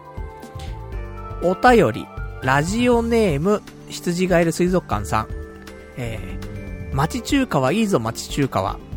俺は近々全国的に町中華ブームが来ると予想している。都内なら町中華ガイドみたいなものがあるから読んでみるのをおすすめする。デカ盛りチャーハンもいいが、半チャーラーメンセットで7割方お腹を満たしつつ、軽く生ビールを飲んでほろ酔いになるのがいいよっていうね、お便りいただきました。ありがとうございます。そういう食べ方がやっぱり町中華一番堪能できる食べ方かもしれんね。半チャーラーメンセット。で、瓶ビール。ね、飲む感じ。いいね。なんか町中華って感じするよね。で、今日はちょっと、給料日だから、なんか、ね、餃子食べちゃおっか、ってね。餃子頼んじゃったりとかして。いいよね。ザーサイ食べちゃったりとかしてね。最高だね。飲みたくなっちゃうね、そういうのね。酒飲むとな、どんどん入っていっちゃうからな、ほんと。半チャーハンじゃ足りないんだよ、やっぱりな。お腹ね、7割ぐらいって言って、食いたくなっちゃうんだよね。最後、締めに、じゃあチャーハンつってね。半チャーラーメン食べた後なのにつって。締めでら、ね、またチャーハン食べんのみたいな。のあるけどね。チャーハンいくらでも食えちゃうからね、やっぱね。3合食えちゃうんだから、やっぱり。でもね、ほんと、町中華。いいよね。私もね、あの、その、この間、誕生日プレゼントにね、友人から、あの、東京の町中華ガイド、みたいなね、そう、あの、冊子をね、いただきましたから。で、あのこの銀座の中華三原に関しては、その町中華ガイドにはね、特に名前は出てなかったんですが、いやー、出ますよ。まあ、てか、そもそも、1960年ぐらいからやってんのかなそのお店。ずーっと昔からやってる店なのよ。店主は変わってんかもしんないけどわかんないんだけどね。なんかそんなこと書いてあった気がしますね。結構昔からやってるよって。そうだよね。1960年代からかな。昭和30年代ぐらいからやってたみたいなこと書いてあった気がするので。いや、そんなお店ですからね。歴史もあるし。だから、ねえ、その、あれ、今日俺がね、初めて出会った中華屋さんだけどさ、あれが、やっぱり、馴染みというかね、その銀座行ったら食べようみたいなさ、そういう人っていっぱいいると思うんだよね。だからあの店がなんかもしね、今後、なくなっちゃうとかさ、そういうのだったらすごい寂しくなっちゃうね。なんてことをちょっと今、初めて行った店なのにね、少し考えてしまいましたね。うん。ちょっと唯一無二だったな。美味しかったな。なかなかないな、チャーハンでね、こんなになんか、美味しかったなーって思うのね。もう一回、ね、今日3合食ってんのにね、わかんない。3合もあったかわかんないけど、3合ぐらいあったと思うんだよなそんだけ食べても、この時間。ねまだ6時間ぐらいか、6時間、7時間ぐらいしか経ってないけどもね。うん、また食べてもいいなと思ってるからね。いや、なかなか、ね、いい、チャーハンでしたね。ぜひぜひ、あの、銀座行った時にはね、行って、あの、感想を聞かせてほしいね。ただ、本当に結構その醤油が効いてるから、香ばしい感じで。それが、好きな人と嫌いな人分かれるかもしんないからあれなんだけど。俺は好き。ね。とても良かったです。ということです。えー、あとはいただいてます。お便りいただき、あの、今いただきました。えー、ラジオネーム羊ガエル水族館さん。俺がパルさんに外食ジャンルを勧めるとしたら回転寿司チェーンかな。どういう流れで食べていくのかセンスが問われるエンターテインメントだ。白身魚やイカから色の濃いネタに移行していくのが食通のセオリーだけど、パルさんのアレンジを加えてもいいかもな。くら寿司ではラーメンも回ってくるし、熱いお茶が飲み放題っていうのもこの時期は嬉しいねっていうね、いただきました。ありがとうございます。回転寿司もいいね。食べ物ばっかじゃねえかってね。ラーメンだ、ね、チャーハンだ、寿司だ、つってね。食べることぐらいしか今、楽しみないんだから。年取れば取るほどね、もうエンゲル係数ばっかり上がってくんだからね。美味しいもん食べたいやっぱり。やっぱ寿司、回転寿司ね。行くと食っちゃうんだよね。だから、たまにしか行けないけどさ。ほんとね。だ、だってさ、それチャーハン3合食うような男なんだからさ、食っちゃうよ、寿司行ったら。だから控えないとね、やっぱね、ちょっとね、あの、牛丼食べてから行くとかね、そんなんしないとちょっとダメですけども。でも、な、なんかね、あの、寿司屋行ったら最初にね、光り物食べろみたいな、あったりするじゃない？その、職人の腕がわかるとかさ、言われたりとかさ。あるからね、小肌とか食べなさいみたいな、なんか聞いたこともありますけどもね。で、なんかさっぱりした後に、油の強いもの食べてるのがどっちなんだかわかんないけど、油強いもの食べた後にさっぱりしたのか、さっぱりした後に油強いのかわかんないけどね。まあ、その、なんていうの？やっぱり口がね、さっぱりした後に油っぽいの食べるとさ、より感じるわけじゃん、甘みをさ。とかそういうのもあったりとかね。で、甘みを感じすぎてね、油が口、口が油っぽいなってなったら、ね、さっぱりさせるためにみたいなのがあったりとかね。あの、卵を食べろっていうね。卵を食べるとその、ね、店の腕がまたこれもわかるっていうね。話もあるけど、回転寿司だからな。そこまで腕がわかるかって言ったらわかんないけど、何見るって言うとでも俺、やっぱりマグロ見るよね。マグロで中トロとかを見ます、私は。外食というか、その回転寿司行った時に。よくでもやってんだよね。大トロ、あの、タイムセールで100円とかさ、やったりすんじゃん。中トロも 100, 円とかさ、なんかやってる時に、やっぱりね、回転寿司のマグロってさ、なんかマグロじゃないじゃん。赤マンボウみたいな感じになってんじゃん。わかんないけどね、これね。なんかちょっと水っぽくてさ、なんか、まあ、これマグロなのかなって美味しいけどね。好きだけど、でも寿司屋、そのカウンターとかで食べる寿司屋のマグロとはまた、ね、別物じゃない？水っぽくてなんか、板みたいになっててさ、ホロホロするわけでもないじゃない？だけど最近、結構ちゃんとしたネタ扱っている回転寿司チェーン、あるもんね。だから、中トロとか頼むとさ、あれ意外と、まあ、カウンターで食べる寿司屋までとは言わないけど、結構近い感じのものを出してくれる回転寿司屋もあるんじゃないかなって思うんだよね。まあもちろんね、その分高くなるとは思うんだけど。だから、なんかその辺見てね、うん、食べていくと美味しいよね、やっぱね。で、あとは、どこで食べても美味しいのは、ハマチ。カンパチ、ハマチ。あの辺は、下手したらなんか、回転寿司でも、ね、カウンターで食べるお寿司屋さんでも、まあもちろん味わかる人はわかると思うけど、カンパチとかハマチって、美味しいもんね。どこで食べてもね。刺身自体っていうかその魚自体が美味しいじゃん、もう。もうあれはなんか、わかりづらいんじゃないと思うからね。で、ネタも大きくてさ。ねえ、ボリュームもあるからね。その辺もなんか美味しく食べられるかななんて思ってますけどもね。まあちょっと、そのうちね、じゃあ回転寿司チェーン、制覇、ね、していく、ちょっと構成も決めてね、その日。この構成で食べる寿司が一番最高なんだ。なんか俺昔ね、なんかでメモった気すんだよな翔太の寿司かなわかんないね。あんま読んでないんだけどね、翔太の寿司とかもね。なんかで、寿司を食べる順番みたいなのを、なんかの漫画とかで読んだ気すんだよね。美味しんぼ？いや、俺美味しんぼ読んでないもんな。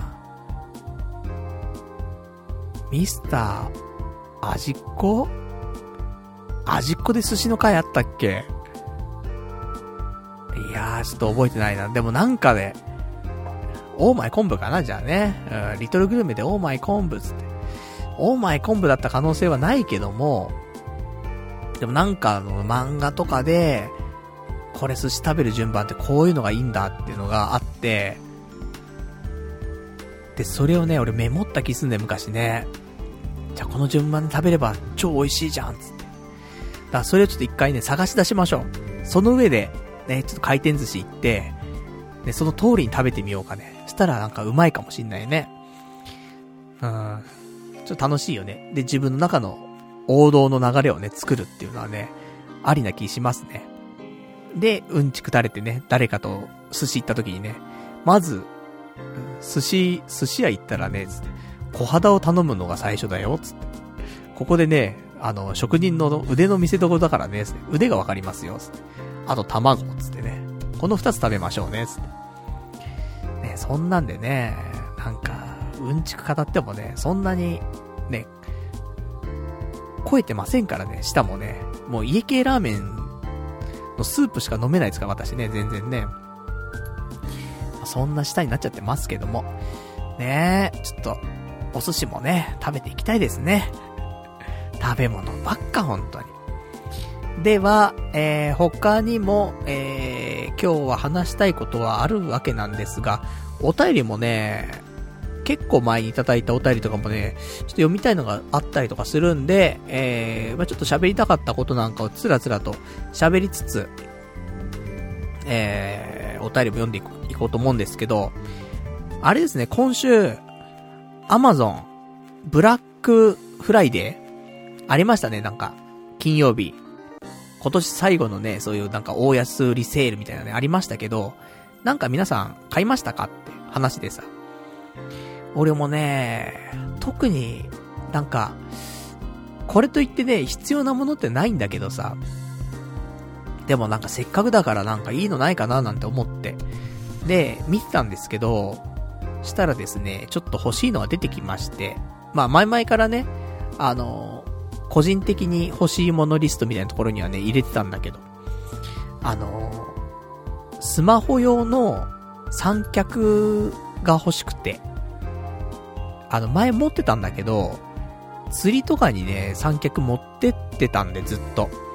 したらさ、やっぱ雨降ったりとか、潮風だったりとかね、塩水とかなんかそういうのがいっぱい吹き荒れてて、で、それにさらされちゃっててですね、その、三脚が。もうネジのところが錆びちゃってて、回んなくなっちゃってさ、使えなくなっちゃったのよ。三脚。だから、まあ別にね、YouTube になんか動画アップするよとか、そういうわけでもないんだよ。撮影するよとかっていうわけでもないんだけど、ただ、なんかね、やりたいななんて思って動画撮りたいなって思った時にさ、すぐできないとさ、やっぱ、やりたい時にできないと、やらないじゃん。ねもう、そういう、気力が高まった時にね、やらないと、ダメなんで。だから、環境は作っといてあげないとなっていうところでね、やっぱその三脚、スマホ用の三脚がちょっと欲しいななんて思って、で、それをちょっと買いましたと。と、あとは、まあ、ブラックフライデーよりもちょっと前なんだけど、本当に数日前みたいな感じなんだけど、シャンプーをね、買いましたね。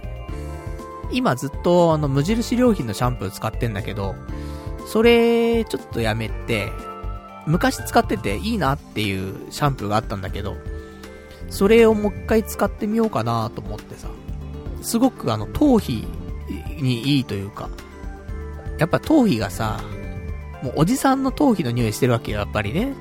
それじじいだからしょうがないんだけど、それがね、結構軽減されるんだよね、そのシャンプー。なので、それをちょっとね、もう一回使おうかななんて思ってます。結構安くね、売ってたんで、いつもより300、2、300円安く売ってたんでね、あの、買いだなと思って。ちょっと買ってしまいましたけどもね。そんな、ね、アマゾンのブラックフライデー来てました、なんて話。なんか結構ね、安か、安い商品多かったっぽいもんね。俺はあんまりね、そういうなんか日用品とかまで買わないからさ、あれなんだけど。やっぱり30%オフだ、50%オフだとかね、いろいろあったっぽいからね。それは買っちゃうわな、ところですけどもね。で、あとはですね、今週の他のお話で言うと、なんでしょう。最近、聴いてる曲。そんな情報いります？最近俺が聴いてる曲の話なんだけど、あの、まあ、年末ということでね、えー、まあ、ドライ、あのー、ドライじゃねえよ年末ということでね、あのー、紅白があったりとかね、まあ、紅白の人も発表されたりしたよね、なんかね。歌い手のマフマフさんが紅白初出場とかね、なんかそういうのもありましたしね。ちょっと気になるところはあり、あるんですけども。あとはなんかカウントダウンイベントがあったりとかするわけでしょ年末とかはね。なので、えー、いろいろと音楽、ね、聞く機会も年末あるのかなと思うんだけど。で、ここ最近私が聴いてる曲なんですが、まあ、本当今年の顔ともね、言えるような曲。うん、そうするとうっせぇわになっちゃうところもあるんだけど、うっせぇわじゃなくて、あの、ドライフラワーを、今になって聞いてます。まあ、もともとちょっと聞いてたけども、でも今週ね、ほんとドライフラワーしか聞いてないぐらいドライフラワー聞いてたわ。なんか知んないけど、急にドライフラワーブームが来てるわ。遅いねと。ブーム来なかったんだよね。あんだけ盛り上がったのにね。俺ん中では。ようやく来ましてね、今年。よかった。年内に来てよかったわと。で、ドライフラワーをね、最近よく聞いてますっていう感じ。かなまあ、そんなところ、ね、どうでもね、いいですかね。ね、あとは、まあ、あの、いただいてます。じゃあ他のお便り読んでいきましょうか。ラジオネーム今いただきました。羊がいる水族館さん。回転寿司の作法がわからなければこの漫画がおすすめ、つってね。寿司三昧の男っていうコミック。みたいですね。これを読めば、一人回転寿司がどれだけ面白い店なのかわかる。何もかも自分がプロデュースできるんだ。前後編だけどコミックデイズポイントあったら読めるし、まあ、お金払っても100円いかないくらいだよってね、お答えいただきました。ありがとうございます。じゃ、それでちょっと知識を入れてから行きますか。ね、寿司三昧の男。ね、ちょっと見てみますか。リンクがね、一応貼ってくれてるんでね。あ、これなんだ。あの書いてる人がですね、あの清野徹さん。あの、そのおこだわり、俺に、俺にもくれよっていう漫画あるんですけど、これでやってんだね。えー、寿司三昧の男っていう漫画をね。漫画というかそういう輪をやってるみたいで。これ、いいですね。ちょっと、読みたいわ。ね、面白いかもしれないね。そんなところ。ありがとうございます。では、えー、あとは今日の他のお話なんですけども、そう。じゃあ、ね、お待たせしました。えー、リスナーのね、えー、方、ベルさん。まあ、長くね、このラジオも聞いてくれてるリスナーさんなんだけれどもね、えー、この度、私、パルナイトのですね、えー、音声コンテンツ配信サイト、まあ、有料で販売する音声コンテンツ配信サイトをですね、えー、立ち上げていただきました。で、結構前からね、あの、何月 ?9 月ぐらいですかに、あの、立ち上げてもらってですね。で、今、えー、そこで、あわよくばナレーター大作戦っていうね、内容のポッドキャストの方を配信してるんですけどもね。で、一応、今、第1回分と第2回分の2つが無料で配信されております。で、最新話は第9回まで行ってますね。で、基本1話100円で、え、販売しておりますと。で、今までね、第1話だけが無料だったんですけど、ちょっと期間限定で、第2話もちょっと無料にさせていただきましたんで、よかったらこの機会にね、えー、ベルさん作ってくれたサイトでね、あの、無料で聞けますんで、第1回、第2回。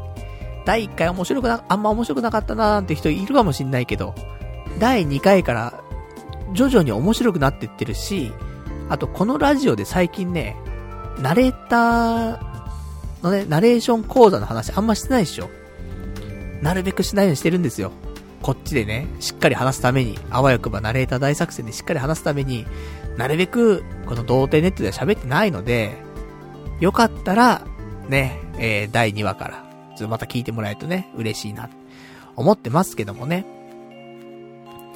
で、えっ、ー、と、その、ね、肝心なね、サイトはどこにあんの？って話なんだけど、私あの、ツイッターとかでちょっと、つぶやいてますんで、よかったらちょっと、あの、そこから飛んでもらえるとね、ありがたいかなと思ってます。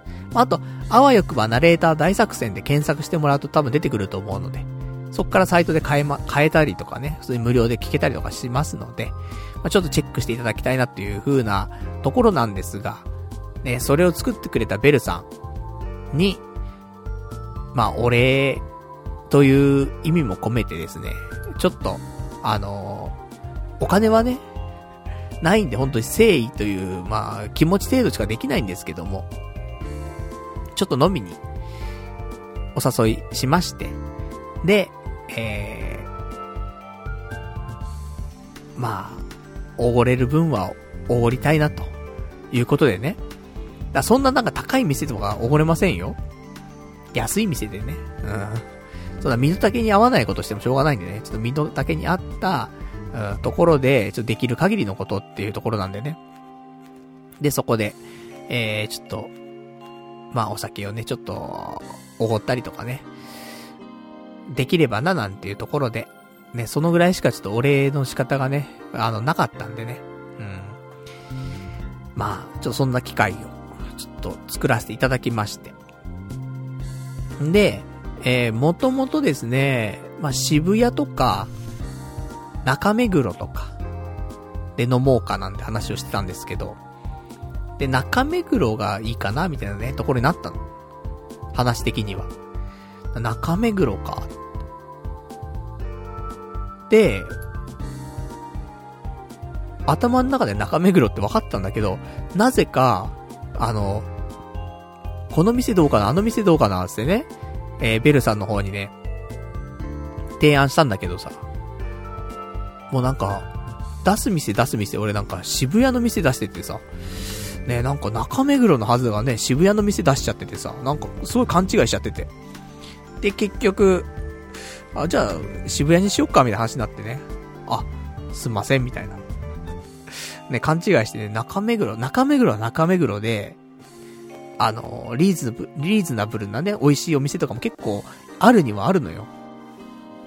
それこそ、ハッピーアワーとかで行ったら、レモンサワーとかハイボールが1杯29円の焼肉屋さんとか。やばいよね。1杯29円だよ。肉なのかな？ね。の焼肉屋さんがあったりとかするし、ここ美味しいんだよね、本当に。お肉もすごい新鮮で美味しいし、お酒も美味しいんだよ、レモンサワー。だからね、まあ中目黒だったらそこかななんて思ったんだけど。でも結局渋谷になりましてね。で、いや他にもね、いろいろ考えたの、本当は。あの、意外と、その、周りのね、友人に、今度ね、そうやって、あの、ベルさんとね、ちょっと飲む機会があるんだけど、どっかいいとこないかなみたいな話をしててさ。で、そんなにね、私も、あんまお金ないからさ、できる範囲でって形になっちゃうんだけどって言ったらさ、で、ちょっとね、リーズナブルで美味しいお店だったりとかね、いろいろ、あのー、周りの人にね、聞いたりとかしてさ、リサーチはしてたんですけどもね。例えば、それでいろいろ調べてね、えー、情報入ってきた話としてはですね、テケテケっていう焼き鳥屋さんあるんだけど、結構いろんなところにあると思うんだけど、チェーン店ね。テケテケが今、角ハイボール、飲み放題で、1時間500円でやってんだって。で、そのなんか、飲み終わったら注文してとかって感じじゃなくて、なんかもう、ボトルが渡されるらしいんだよね、角杯の。角杯のあのペットボトルの角杯みたいなのあるじゃない。あれが渡されて、自分で角杯作り放題みたいな。1時間。っていうのをテケテケがやってたりとかしたりとか、あとは、えー、白木屋。で、白木屋が、今、勝手にサワー、勝手にサワー白木屋って店がなんかあるらしくて。これが、卓上サーバーがあるんだけど、そっからサワーが出るらしいのよ。それがね、90分500円なんだって。だこういう、リーズナブルで、新しいいろんなサービスがね、今、結構来てるらしいのでですね。そういうのもね、ちょっと惹かれたんですけども、まあ、結局ちょっとね、あのー、違うお店になりましたけどもね。で、そんなんで、あのー、渋谷で集合してさ、早いよ集合時間。平日、まあ、金曜日だったんですけどもね、16時30分集合だからね。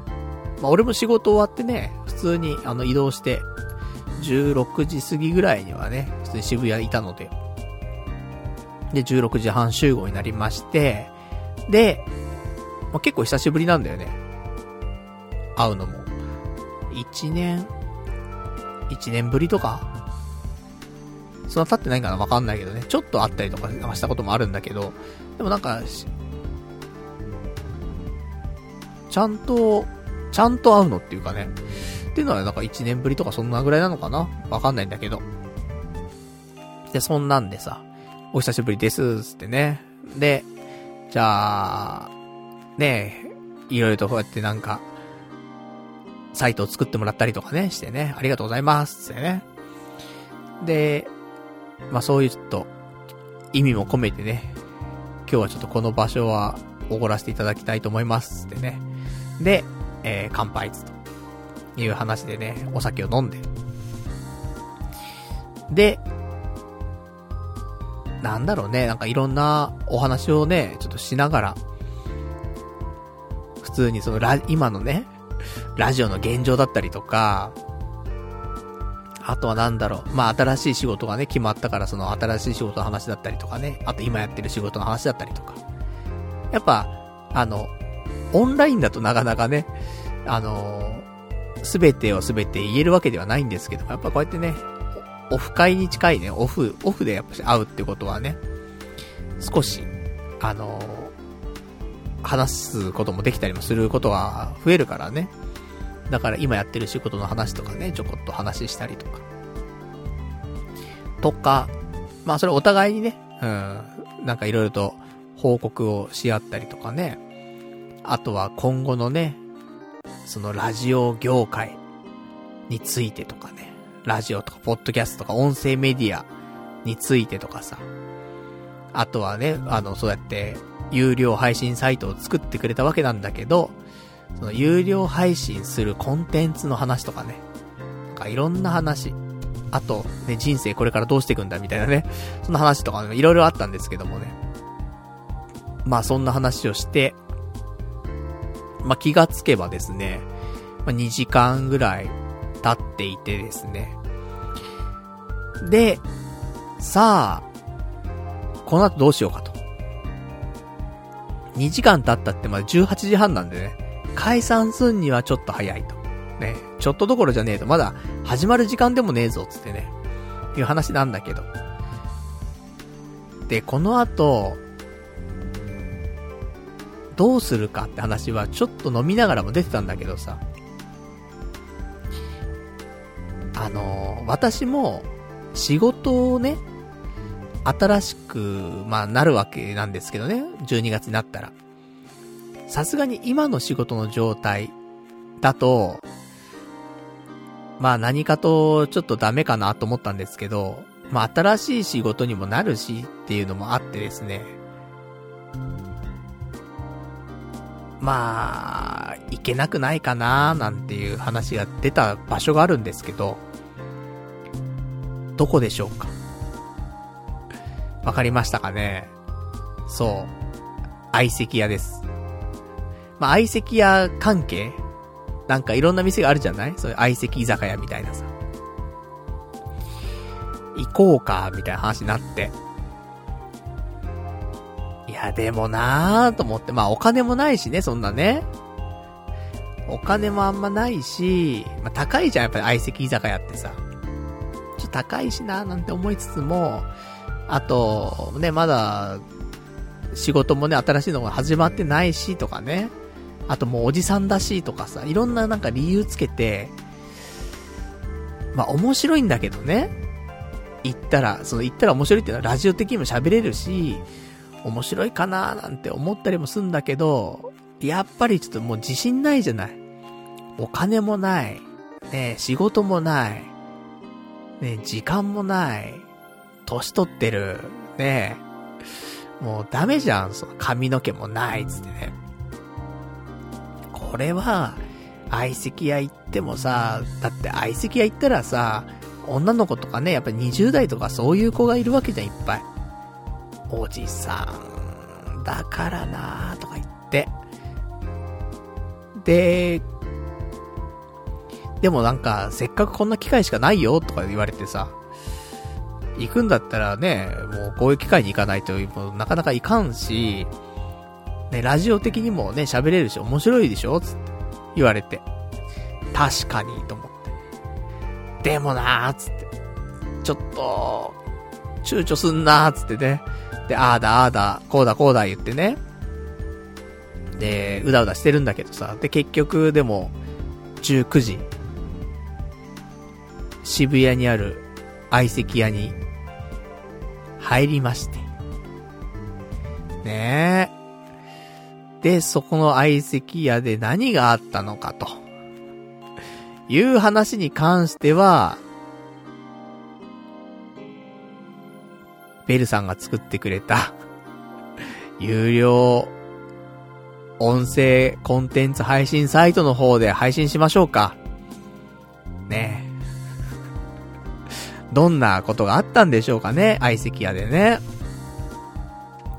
なんていう話をね、ちょっと、後で収録しましょうかね。うん。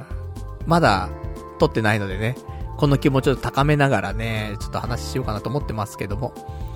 で、なんだかんだで相席屋終わりまして。え、相席屋のくだり本当にそこはしょるの？みたいな話なんだけどさ。そう、だからちょっと迷ったんだよね。今日、この相席屋の話を、童貞ネットでするのか、もしくは、ね、有料コンテンツのね、配信としてやるのかなんていうことでちょっと考えてたんですけどもね、どうするのがいいんだろうね、つってね。まあ、ベルさんともちょっといろいろ話してさ。で、いやでも、相席屋の話面白いんじゃないっつってね。うん。なんか、今ね、有料コンテンツの配信で、あわよくばナレーター大作戦ってやってるけど、もうそれよりも、リスナーが聞きたいのは何だと。そういう女性との出会いだったりとか、そういう方の話の方が聞きたいでしょ。それだったら有料で聞くかもしんないけど、ナレーターの話とか、興味ある人、多いの？つってね。いう話もあったりとかしてさ。まあそう、確かにと思って。なので、えー、まあちょっと相席屋についてのお話はね、まあそんな長い話になるかわかんないですけどね、30分ぐらいとかになるのかな？わかんないけどね、まだ収録してないんでね。この後とかっていうかまあ明日とかね、収録できたらして、まあ今週中ぐらいかね、ちょっとね、収録しまして、で、ちょっと有料配信サイトで、ちょっと公開したいなと思っておりますと。ね、そんな相席居酒屋行った話、久しぶりに行ったね。いつぶりだろうね。相席居酒屋自体はだって、昔池袋の相席屋に行ったことがあったりとか、あとは、新宿のちょっとラグジュアリーな相席、相席ラウンジみたいな、と言ったりとかね、ありましたけどもね、それ以来だからね、ほんと久しぶり。まあ、そんなね、ところでございまして、で、相席は終わって、で、その後、どうしよっか、で、なんだかんだで、うだうだ、ね、街をさまよい、で、たどり着いたところが、渋谷の駅前にある東急プラザ、渋谷。なんか新しくできた結構建建物だよね。があるんだけど、あの、もやい像とかの方だね。あっちにある。あの、結構綺麗な建物ができたんだけど。そこの中に入って、トイレ行こうか、つって。ね、ちょっとなんか、酒も飲んだし、あのー、ね、相席屋でも結構飲んだからさ。だからちょっと、トイレ行きたいな、つってね。じゃあそこの東急プラザの中のトイレ行こう、つって。で、トイレまで行ったらさ、ちょうどそのトイレある階でさ、日本酒のフェアみたいなやってて、秋めく日本酒バーっていうイベントやってんのよ。だからこういうなんか巡り合わせかなって、なんか日本酒飲みたいねみたいな話しながら歩いてたからさ。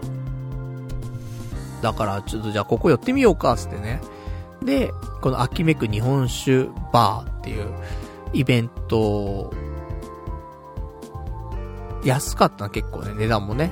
一人1100円ぐらいで、4種類の日本酒をちょっと飲み比べ、まあ、ちょっと少ないんだけどね。1杯30リットルぐらいなの。30リットル飲みすぎだよね。30ミリリットルね。うん、とかそんなもんなんだけど。が4つついてんのよ。で、飲み比べできますよ、つって。で、それプラス、えー、おつまみが、えー、2皿ついてて、あとペットボトルでお水ももらえますみたいな。それで1100円とかなのよ。まあ、まあ言ったら1000ベロじゃない？で、そんなんでさ、じゃあちょっとこれで軽くやっていこうか、つって。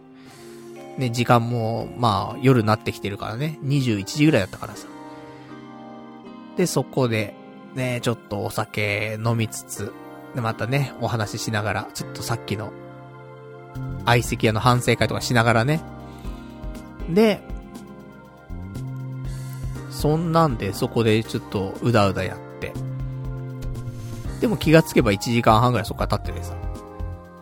結構時間経ったな、つって。じゃあ、ラーメン食って帰ろっか、つって。で、22時半ぐらいかな。えー、ラーメン。まあ、いつもね、なんかもう、深夜やってるラーメンやっても、だいたい、博多天神しかもやってないんだよね。豚骨ラーメンなんだけど。安いのよ。ラーメン1杯550円で、替え玉1つ無料なのよ。だから、なんか、飲んだ後行きたくなっちゃうんだよね。美味しい美味しくないっつって言ったら、普通なんだけど、まずくはないんだよ別に。普通。でも、酒飲んだら、うまいに変わるんだよね、やっぱね。食いたくなっちゃうんだよ、結構。で、行ってさ。で、お互い、ラーメン、注文して、替え玉をね、してね、食べて。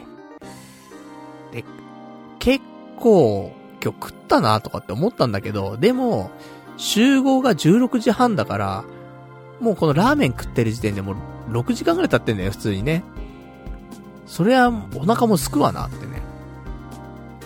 話でさ、で結構ね、えー、ラーメンも美味しくいただきまして。で、解散と。いう感じだったんですけどもね。まあまあ、あのー、最初の1軒目だけね、あの、私お金出しましたけど、まあそんな大したね、金額にはいかなかったんですけどもね。一応そこでお金出したところはそこだけです。あとは割り勘でした。ね。あの、なかなかね、やっぱ全部を全部ね、私、やっぱりちょっと今、お金ないんでね、できることはもうそのぐらいだったんで、あとはちょっと割り勘でということで。ねまあ、いろんなね、ところ行ってね、あの、楽しんだ一日だったなっていうところでございましたね。なんで、まあちょっと相席屋はね、まあちょっと、どんな感じだったのよっていう話はね、後ほどということでございますけどもね。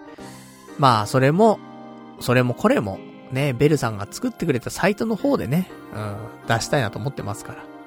まあよかったら聞いてやっていただけたら嬉しいなということでございますよ。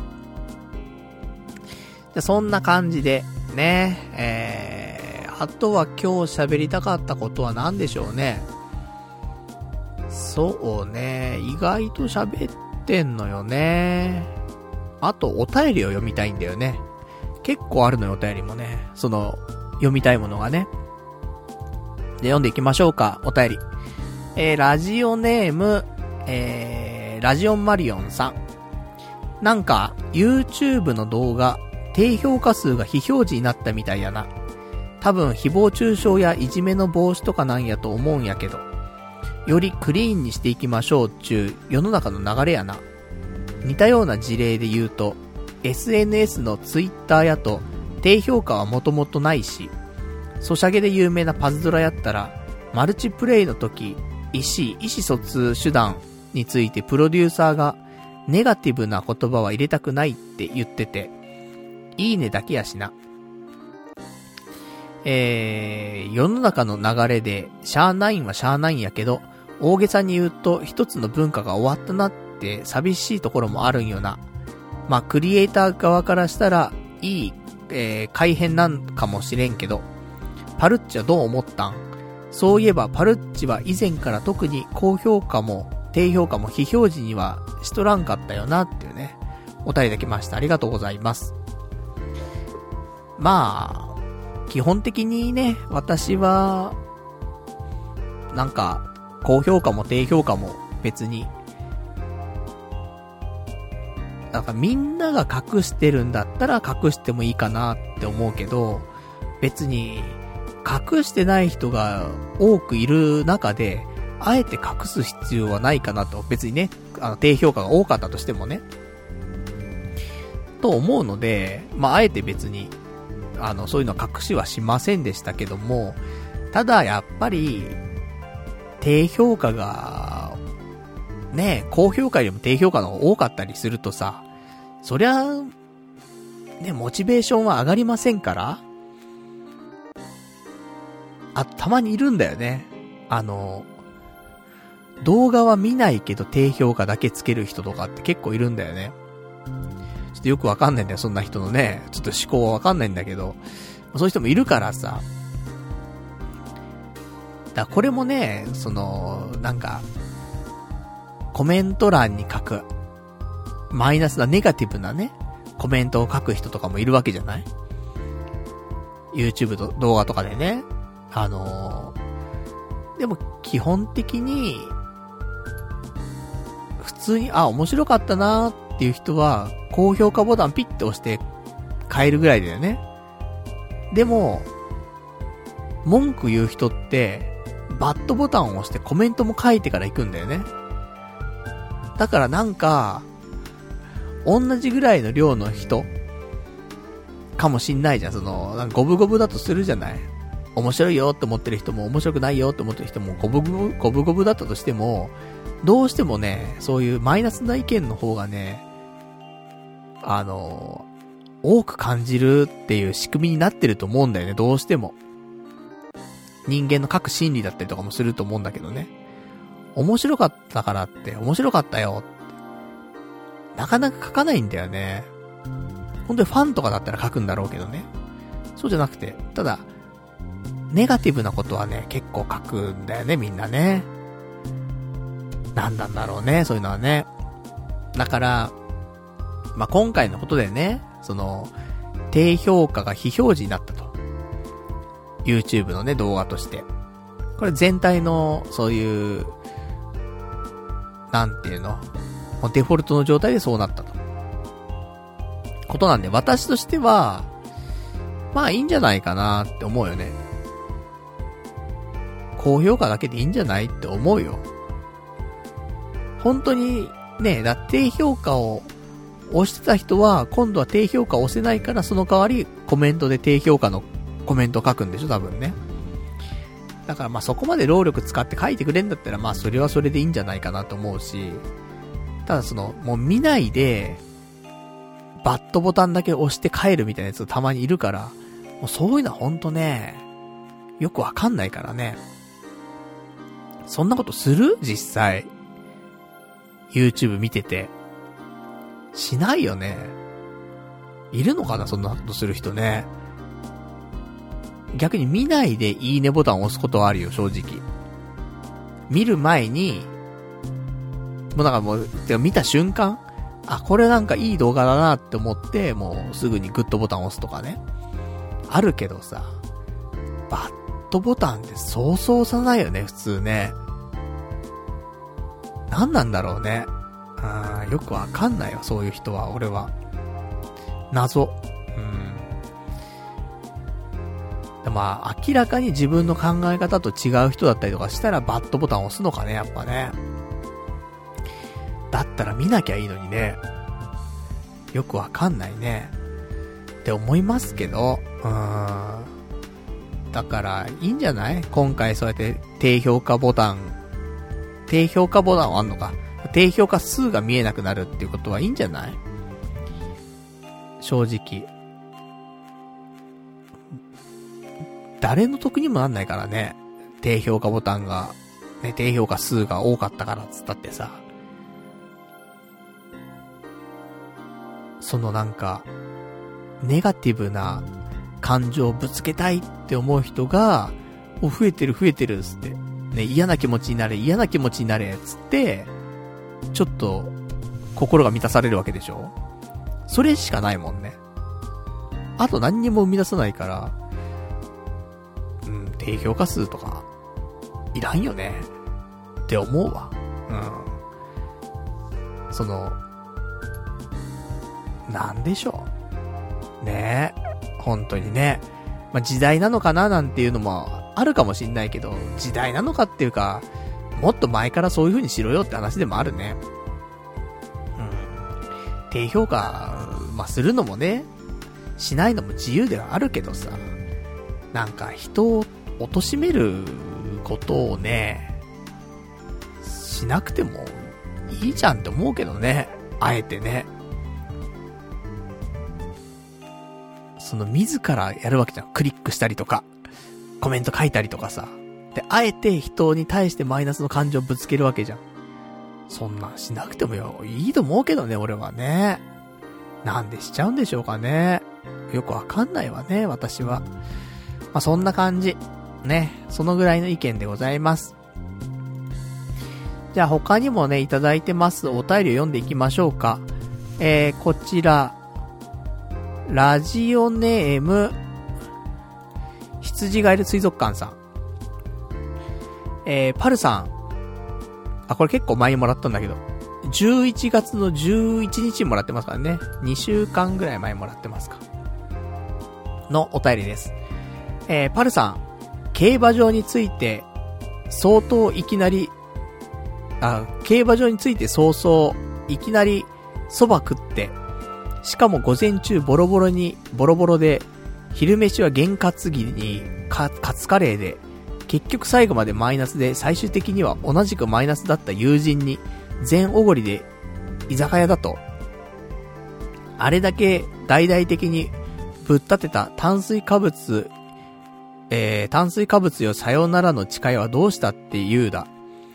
えー、リバウンド原因で自炊や家系、自炊で家系やってるからじゃねえだろ。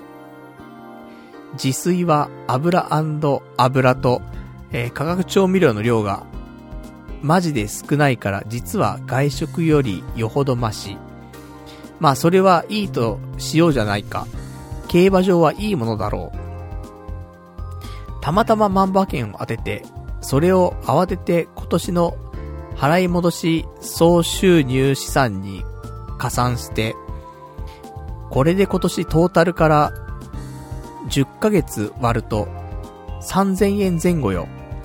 毎月3000円しか使ってないのよ。趣味としていいんじゃない？と連呼するパル内藤よ。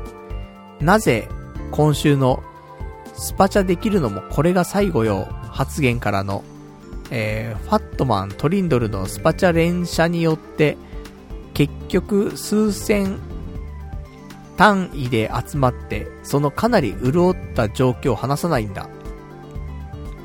えー、今週最後っていうことでこんなにもらっちゃって、すごくありた、ありがたかったんですよね。と、なぜ基本のお礼が言えないのだ？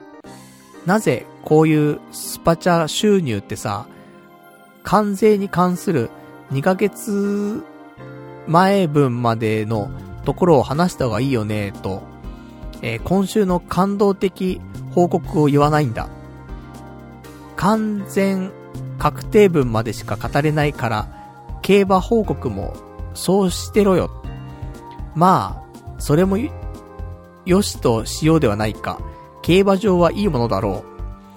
以前紹介した、ギャンブリン、ギャンプリン2巻を再度お勧めさせていただく。漫画ね。えー、ギャンプリン。競馬は、競馬場に足を運んでこそだぜ。さあ、競馬場にどうしても行かなければ、どうしても行けないなら行かなくてもいい。でも、オカルトだけじゃなく、その日に出走する競馬、競走馬たちの、何より真の競馬ファンなら、馬券をオカルト買いするだけでは不十分だ。今週の G1、エリザベス女王杯、買うんだろう。まさか、ダイアナ妃だから、ダイアナ、大穴、かっこダイアナ、が来るとか言うなよ。前走で秋華賞を制した赤い鳥の娘、今年は大阪杯を勝ったレイパパレ。彼女らがどんな素晴らしい経歴を持つ主、主かをネットで検索して追うんだ。競走馬とは血脈を込みにした何世代も渡る壮大なサーガストーリー、大河ドラマなんだよ。一度ハマると抜け出せなくなるぐらい深く美しい世界だぞ。競馬場に行き、ビールを飲んで、100円かけて、勝敗に一喜一憂しろ。41歳だ。味のあるおっさんになろうぜ、パルナイトっていうね、お便りいただきました。ありがとうございます。ね、あのー、まあ、競馬の話だったりとかね、いろいろ書いていただいてますけども。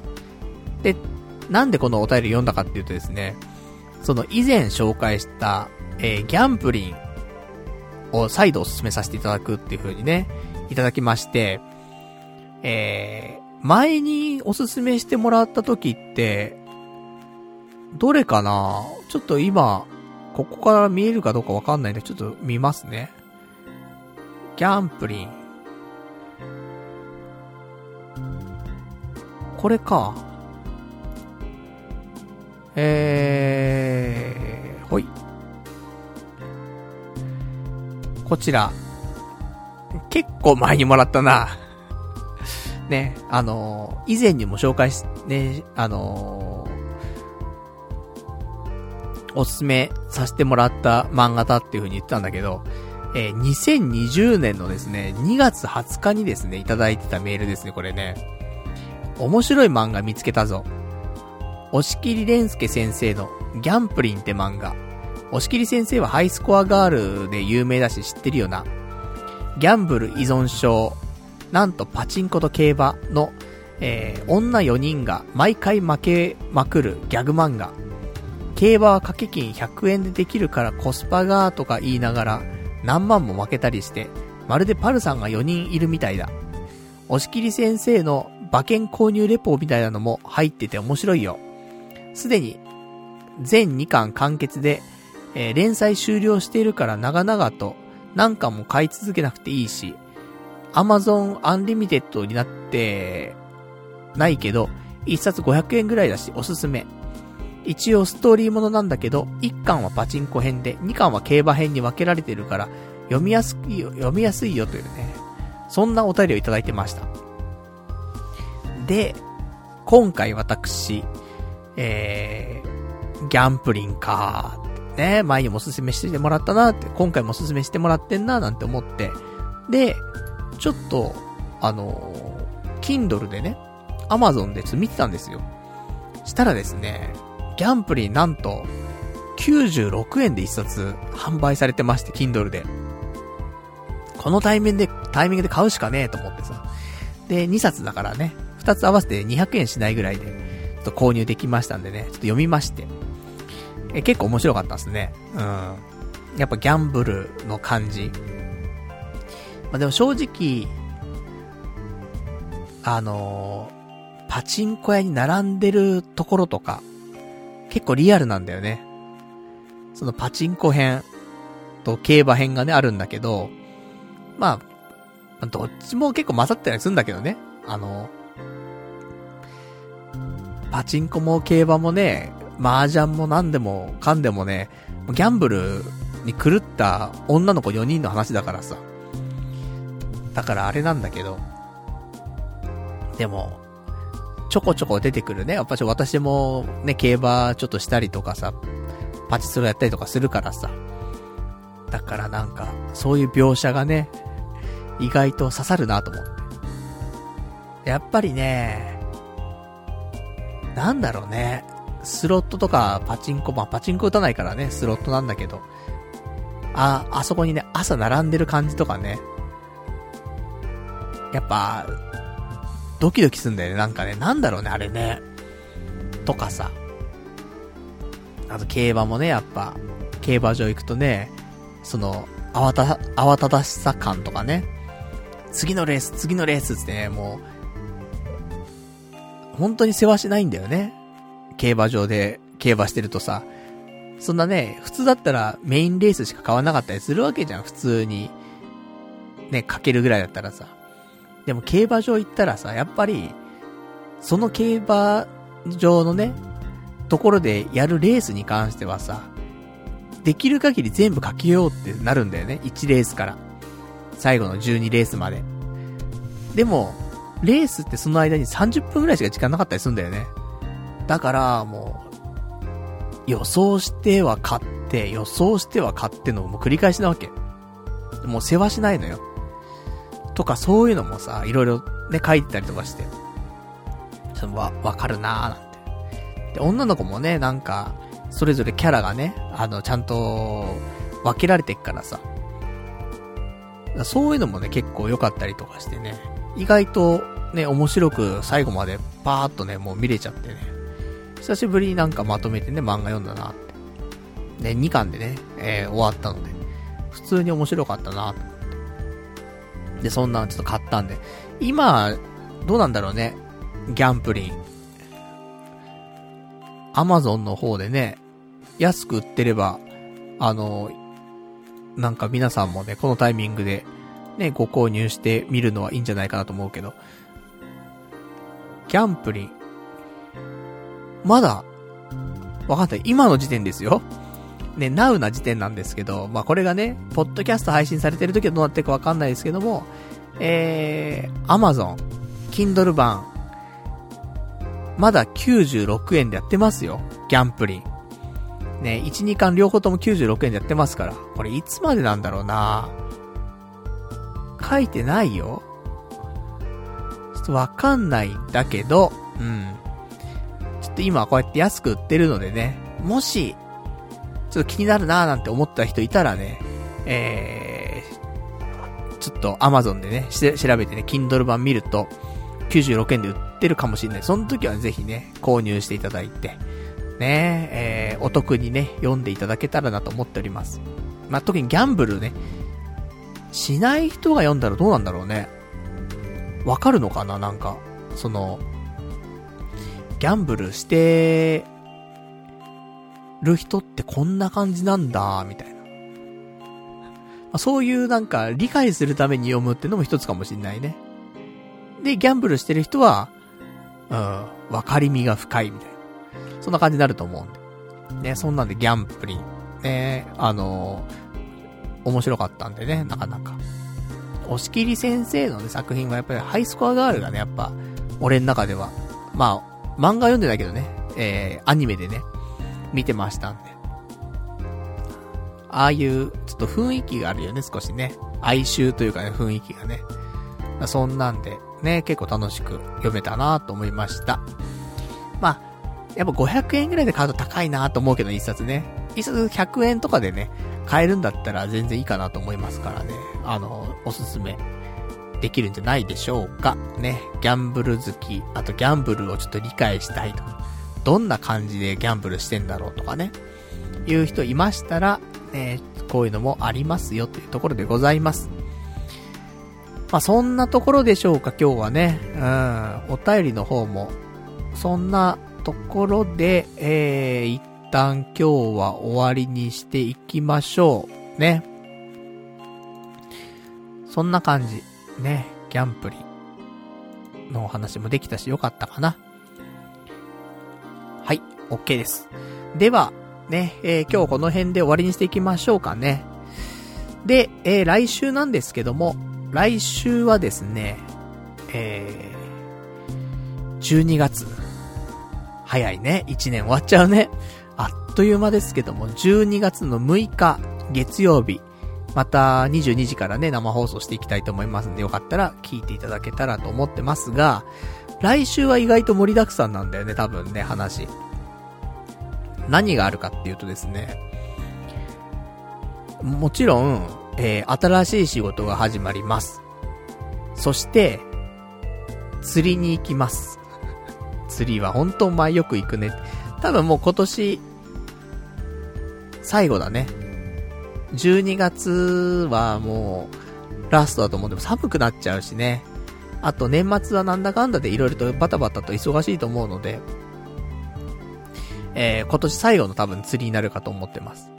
そして、日曜日。ね、土曜日は釣りですけど、日曜日。とうとうあります。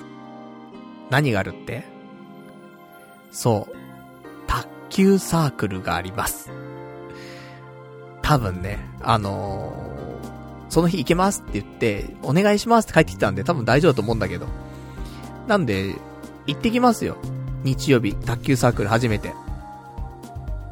なんでその話もできると思うんで、もう結構ね、話すこと多分多くなるなと思ってるんでね。来週、まあ、年末、12月でね、うん師走入っての一発目の放送ということでね、まあ、それもね、楽しみにしていただけたらと思っております。じゃあ、そんな感じでね、えー、今日も、ね、長々とお話ししてしまいましたけどもね、最後までお付き合いいただきましてありがとうございました。それでは、また来週お会いいたしましょう。さよなら